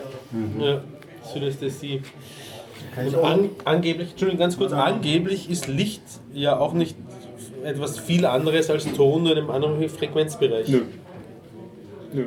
Einspruch als Physik. Einspruch? Ja, Okay. das ist schon was anderes. Fight. Gerne. Aber, Da kann ich nicht, da kann ich nicht viel kämpfen. aber wenn du das Radio nimmst und Licht, dann hast du recht. Das ja. Ich habe auf der Republika mal einen Vortrag gehört von jemandem, der farbenblind war und der sich so ein Device gebaut hat, mit dem er Farben für ihn ähm, äh, hörbar macht. Die Geste war jetzt irgendwie so ein Einhorn. Ja, hat er gezeigt. Ja, ja, Beweis. Es, es, ist, es ist, ja, ja, es war, es war aber wirklich, er hat sich das, glaube ich, irgendwie an, an, den, an, den, an den Kopf geschnallt oder gepackert, ich weiß nicht, und das war so ein, ein, ähm, so ein Stängel, der vorm, vor der Stirn gehangen ist, dieses Device. Aber er hat das, es war, es war halt insofern ganz putzig, es war jetzt, glaube ich, so ein Künstlerbärchen und da hat er irgendwie auch erzählt, wie er irgendwie seinen ähm, Kühlschrank dann umgestrichen hat, weil ihm der Farbton nicht gefallen hat, weil der Ton eben irgendwie nicht, äh, Ich nicht angenehm das war. im, im Ja, hast, genau, richtig. Und die Freundin hat ein, ein, ein Kleid, äh, hat Kleider angezogen, die eine Melodie abspielen, wenn man von oben nach unten schaut. Das ganz, fand ich ganz. Ja. Cool. Gut. Jetzt machen wir aber langsam Schluss, Leute. Eher schnell. Ja, schnell. Passengers, wolltest du noch? Oder so verschieben wir es Wenn du den 5.36. spoilerst, dann Ha? nix. 5.36. Der Rails-Applikationsserver, Version 5. Nein, nein, äh, Kinofilm. Diesmal ein Film, diesmal ist ein Film und keine. Und Ja, Passenger benutze ich nicht. Ich benutze ähm, Puma. Nächstes Mal. ja, wie ihr wollt. Nein, wenn er das nicht möchte, Äh, dann ja, es- ich kann auch rausgehen, wenn du es erzählen magst. erst. Darf ich auch? Liebesfilm im Weltraum. Okay, das ist. Ach, jetzt hast du mich gespoilert. Sehr gut. Aber das heißt prinzipiell Science-Fiction-Genre. Sehr, sehr Nicht overbooked. Nicht overbooked, kann man sich anschauen. Spielt Chris Pratt, Pratt mit und Jennifer Lawrence.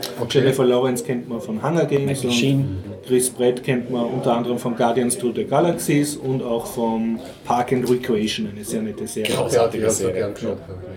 Und die zwei sind, ähm, tragen den Hauptteil äh, des Stücks. Es ist ein, praktisch ein Zwei-Personen-Stück. Aber dann denkt man sich natürlich als Mann, oh Gott, das ist ein Beziehungsfilm, der nur zufällig im Weltraum spielt und wird eher Fahrt. Aber man kann sich trotzdem als Science-Fiction-Nerd ein anschauen, weil es gibt einen dritten Hauptdarsteller und das ist das Raumschiff. Und das ist sehr nerdig. sehr das- cooles das- Raumschiff. das- Genau, das klingt nach Kammerstück, also, oder? Also, weil Ja, ein bisschen schon, aber da das Raumschiff so einen, einen großen, eine Hauptrolle spielt, ist es, ist es, es ist so ein Auswanderungsschiff, wo alle im Tiefschlaf liegen und der eine wacht halt auf und ist dann ganz allein und kriegt raus, dass er da 90 Jahre jetzt überleben muss oder eigentlich, dass sein Leben eigentlich auf, dem, auf dieser Schiffsreise verbringt und weil er eben zu früh aufgewacht ist und sich nicht mehr einschlafen kann. Und, und dann gibt es halt, äh, ja, dann das kann man auch noch sagen, dass, äh, er aus Gaudi sozusagen, damit es überhaupt aushält, weckt er dann bösartig eine schöne Frau auf aus dem Tiefschlaf und die ist dann dementsprechend angefressen. Das Beste Voraussetzungen Ja. für ein. Aber das, das ist halt sozusagen nur das, das Beziehungsgeplänkel, aber worum es wirklich geht, ist, dass das wirklich ein sehr, sehr cooles Raumschiff ist, das ich sofort haben möchte als so ein 10 Modell, weil das hat sich so schön gedreht und das hat vorne einen Meteoritenschutzschild und drinnen einen Fusionsreaktor. Also es Und geht ums Raumschiff. Es geht ums Raumschiff, ja. Der, der Film wird nur voll falsch von diesen Feuilletonsjournalisten. Die haben das nicht checkt, worum es geht. Das ist ein wirklich guter Raumschiffsfilm mit, mit relativ wenig humaner Besatzung. Und dann landen sie auf einem Planeten, und der von Affen bevölkert ist. Ah, ja. Nein, nein, also es Herrlich. witzigerweise es sieht man, Charlton Heston Computer. Ja, nein, Es geht wieder von vorne los. man sieht Ja. lange es geht. fools!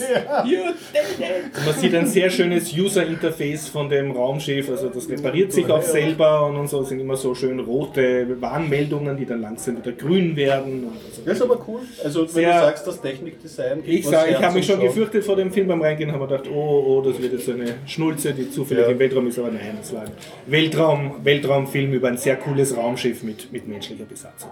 Ich möchte kurz was Ja, anmerken das- dazu. Also kurzer Exkurs. Ich habe ein, ein Interview gehört mit Stefan Rosowitzki auf, auf Ö1 und er hat gesagt, äh, wir wissen, als wäre das wissenschaftlich bewiesen, dass Freundinnen diejenigen sind, die den Film aussuchen. Insofern sollte man Filme, die man die äh, massenkompatibel sein sollen, sowohl konzipieren, dass die Freundin die Entscheidung trifft, Beziehungsgeschichte, aber genug Schauwerte, in seinem Fall ging es um die Hölle und Action, für den Mann bieten. Das war so seine ja, Aussage des Ganzen. Äh, das, wäre für, das gilt für die, die Hölle, die nächste Woche kommt, und äh, für Passengers genauso. Aha. Scheint so, Passenger ja. kann ich als Nerd empfehlen. Ich äh, zweifle diese Empirie stark an. Ja, ja, ja, ja. Ich brauche noch einen Ich. Filmtipp. Das haben wahrscheinlich eh schon alle gesehen, aber ich habe eine Bildungslücke geschlossen. Gestern war Iglokracy im Fernsehen. Ah, Oh, hast du ihn endlich war das gesehen? lang? Im Fernsehen, das habe ich ihn Oh. endlich gesehen. Die besten ersten 10 Minuten. Ja, Die habe ich, glaube ich, versäumt. was? Das schaut auf YouTube gleich Das an. ist so tragisch, ja. Den Stammbaum. Aber was wirklich tragisch ist, bei der Pressekonferenz vom amerikanischen Präsidenten, das hat genau geklungen wie die vom Trump. Also das Ganze ist langsam dann nicht mehr lustig. Oh nein, oh nein. Achso, es ist schon Themenwechsel. Gut, okay, dann kann ich hier die Kopfhörer wieder abziehen. Ja. Stimmt. Aber absolut, also genialer Film. Noch ein Nachtrag zum, weil du sagst, wenn das Technik sexy wirken kann in so Filmen. Das war schon zur Punschfolge, wollte ich ja eigentlich erzählen, dass ich Brust unter Keule mir wieder mal angeschaut habe. Dieser Louis Defines Film, wo der Feinschmecker ist, wo er gegen diesen anderen, diesen bösen Lebensmittelkonzern antritt. Tricatel. Ja. Und ich habe mir den wieder angeschaut. Gar nicht mal so, ich auch deutsch synchronisiert, wie ich es damals gesehen habe, gar nicht mal so gagvoll gepackt und lustig, wie ich in Erinnerung hatte. Schon abgebaut. Aber es gibt diesen einen Teil, wo der Louis de Finesse zusammen mit seinem Sohn in diese Lebensmittelfabrik von Tricatel reinkommt.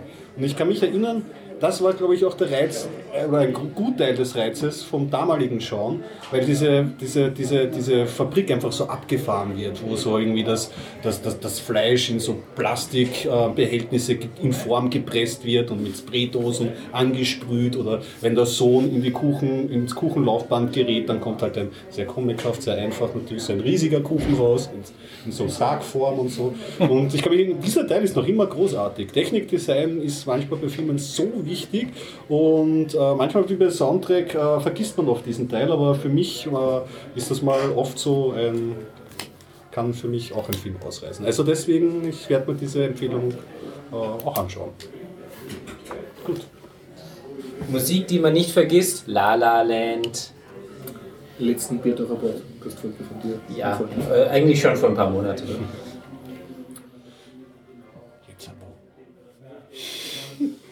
Es schön Ah, die war's. Gitarrengeste. Bis zum nächsten Mal. Tschüss und bis dann. Ciao. Alle wieder.